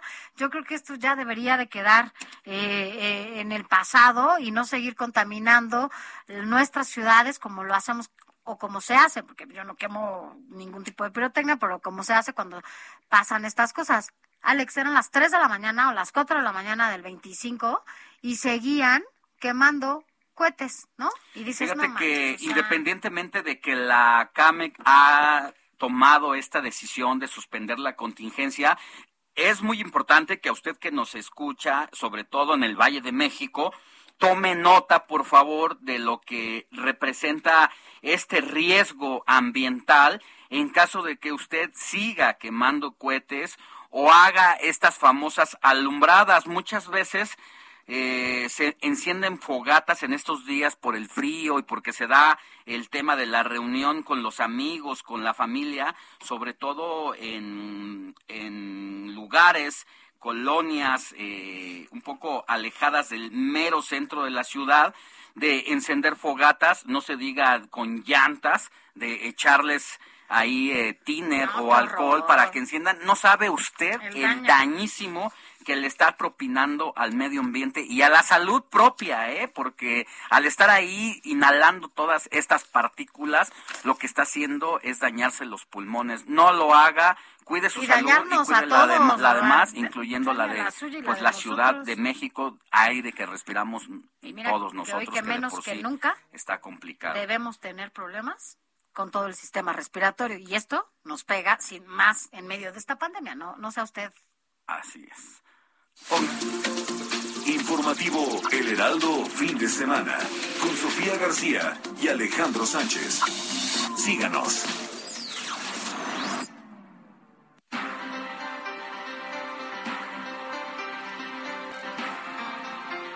Ahora hasta allá, hasta Jalisco, con mi compañera Adrianita Luna. Oye, Adri, antes que otra cosa suceda, deja de mandarte un abrazo y apenas eh, estaba enterándome que tuviste un, un accidente, pero que bueno, dentro de todo esto, te encuentras bien. Te mando un abrazo. ¿Cómo sigues? Nada más dinos que bien.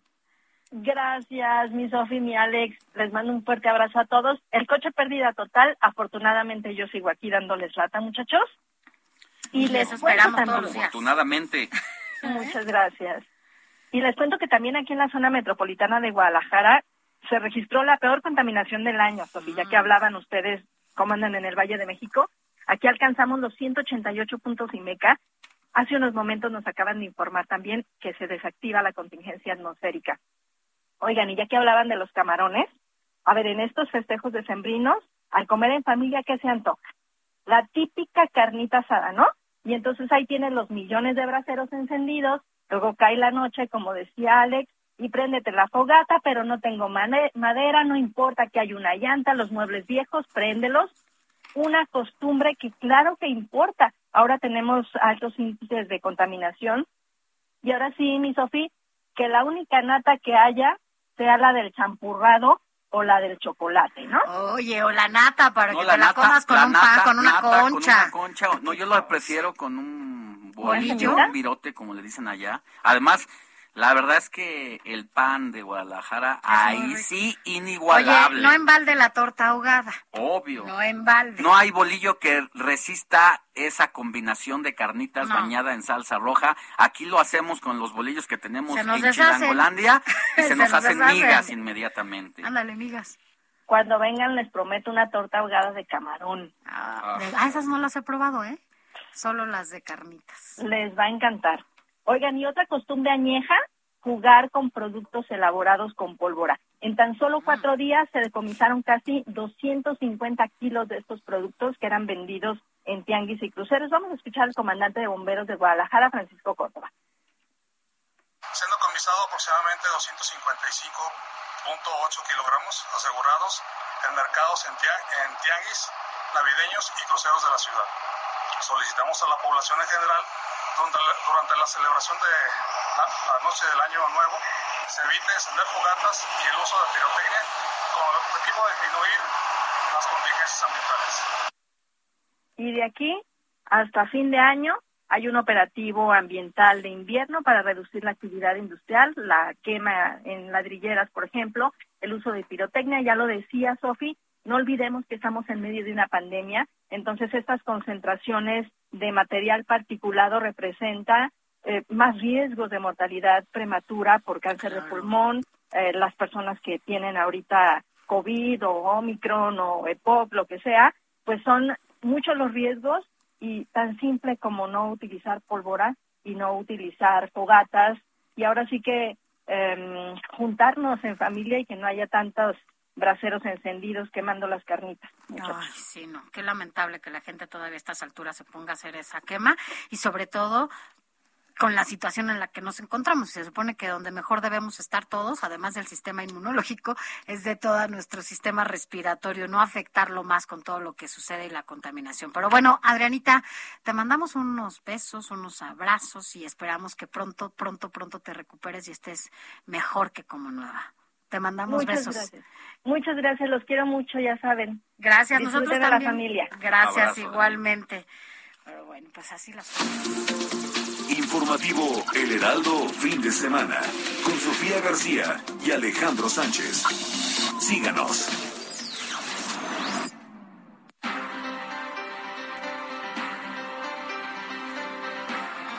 8 de la mañana con 48 minutos hora del centro de la República. Tenemos mensajitos para leer antes de irnos a saber lo último y lo más reciente del estado de salud de Silvia Pinal, que la obligó a pasar la Navidad en un hospital.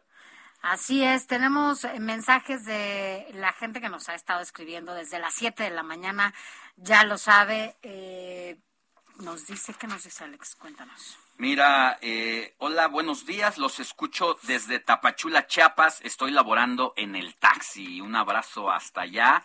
Eh, no nos dice quién, pero es un trabajador de El Volante. de, la gente que ya está chambeando como nosotros. Da gusto que haya gente muy chambeadora eh, desde la mañana de domingo. Y más allá en Chiapas, Alex, uno de los rincones también más bonitos de este país. también nos escribe, buenos días, Sofía, Alex, qué bueno que nos hacen todas las recomendaciones de los lugares para visitar. Casi no hay noticias, dice. Pues ya vieron que sí salieron ya algunas de última hora. Es Adriana Juárez, saludos desde Coyoacán. Otra, otro mensajito que nos llega. Buenos días, deseo que hayan pasado una feliz Nochebuena y Navidad y que tengan un maravilloso año nuevo 2022. una pregunta, ¿quién es la cantante que le pidió un autógrafo a Manzanero en el avión y después le abrió sus conciertos? Bueno, es una cantante muy joven de música regional mexicana. Eh, que cuenta ella, Miriam Solís se llama, Miriam Solís, eh, se dedicaba a cantar como música regional no música cristiana. Ah. todavía no eh, era famosa pero mm, coincidieron en un vuelo a Brasil porque los había invitado la embajadora a las fiestas patrias a que amenizaran allá. Se conocieron en el avión. Bueno más bien Miriam Solís obviamente identificó que ahí iba don Armando Manzanero. En ese momento no se mm, hablaron mucho eh, pero cuando termina eh, el encuentro o el evento allá en Brasil, va Miriam Solís a tocarle la puerta del camerino a don Armando y quiere hablar con él y es ahí donde Armando dice que ya la había escuchado en el avión, que sabía que cantaba bien, que la, lo había sorprendido de sobremanera y que lo único que le faltaba era un tema propio. Bueno, pues ahí las cosas. Y también nos escribe Eugenio García y Forastero de Tierra Extraña. Mira, Eugenio García nos dice que Angélica Aragón actuó también al lado de Anthony Quinn en la película de Un paseo por las nubes. Una muy buena porque hace, recorda, hace rato estábamos recordando justamente a Angélica Aragón por eh, Armando Manzanero. Y Forastero en Tierra Extraña, gracias por lo que nos dices también, pero dice que Gabriel García Márquez, el representante del llamado realismo mágico, aunque ya Elena Garro se había adelantado a esa tendencia con sus escritos. Vámonos ahora, ahora sí, a conocer todo lo de la salud y otros temas más con nuestra querida Naye Ramírez, editora de la sección escena del Heraldo de México. Buenos días, Naye. Hola, buenos días, Sofía, Alex, feliz Navidad. Eh, un gusto hablar con ustedes hoy en Dominguito.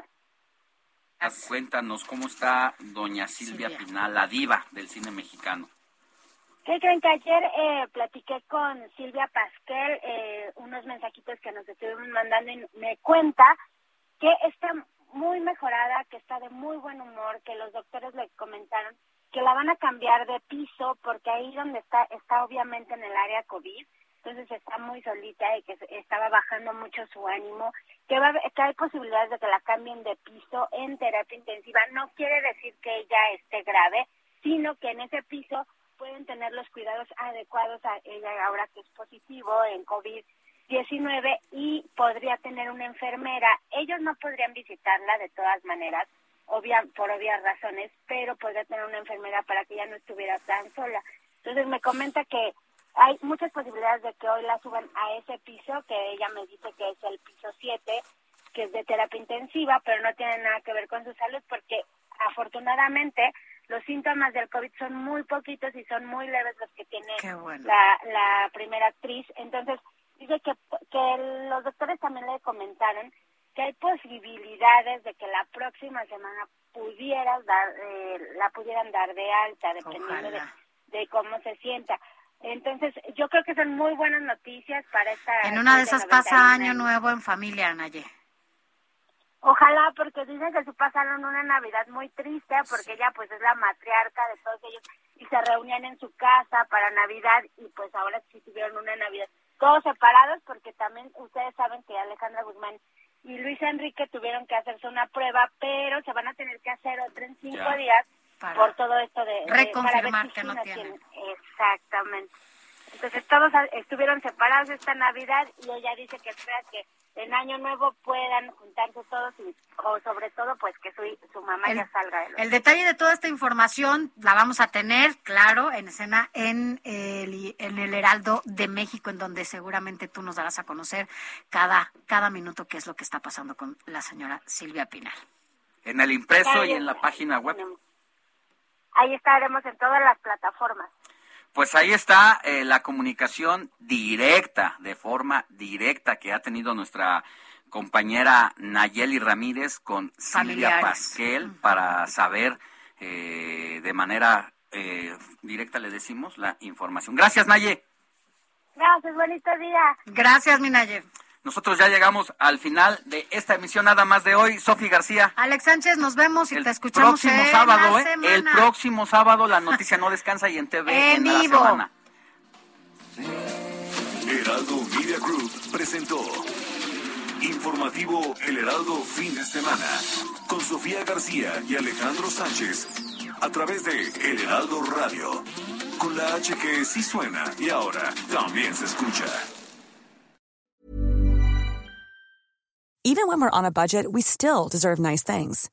Quince is a place to scoop up stunning high-end goods for 50 to 80% less than similar brands. They have buttery soft cashmere sweaters starting at $50, luxurious Italian leather bags, and so much more. Plus, Quince only works with factories that use safe, ethical, and responsible manufacturing. Get the high-end goods you'll love without the high price tag with Quince.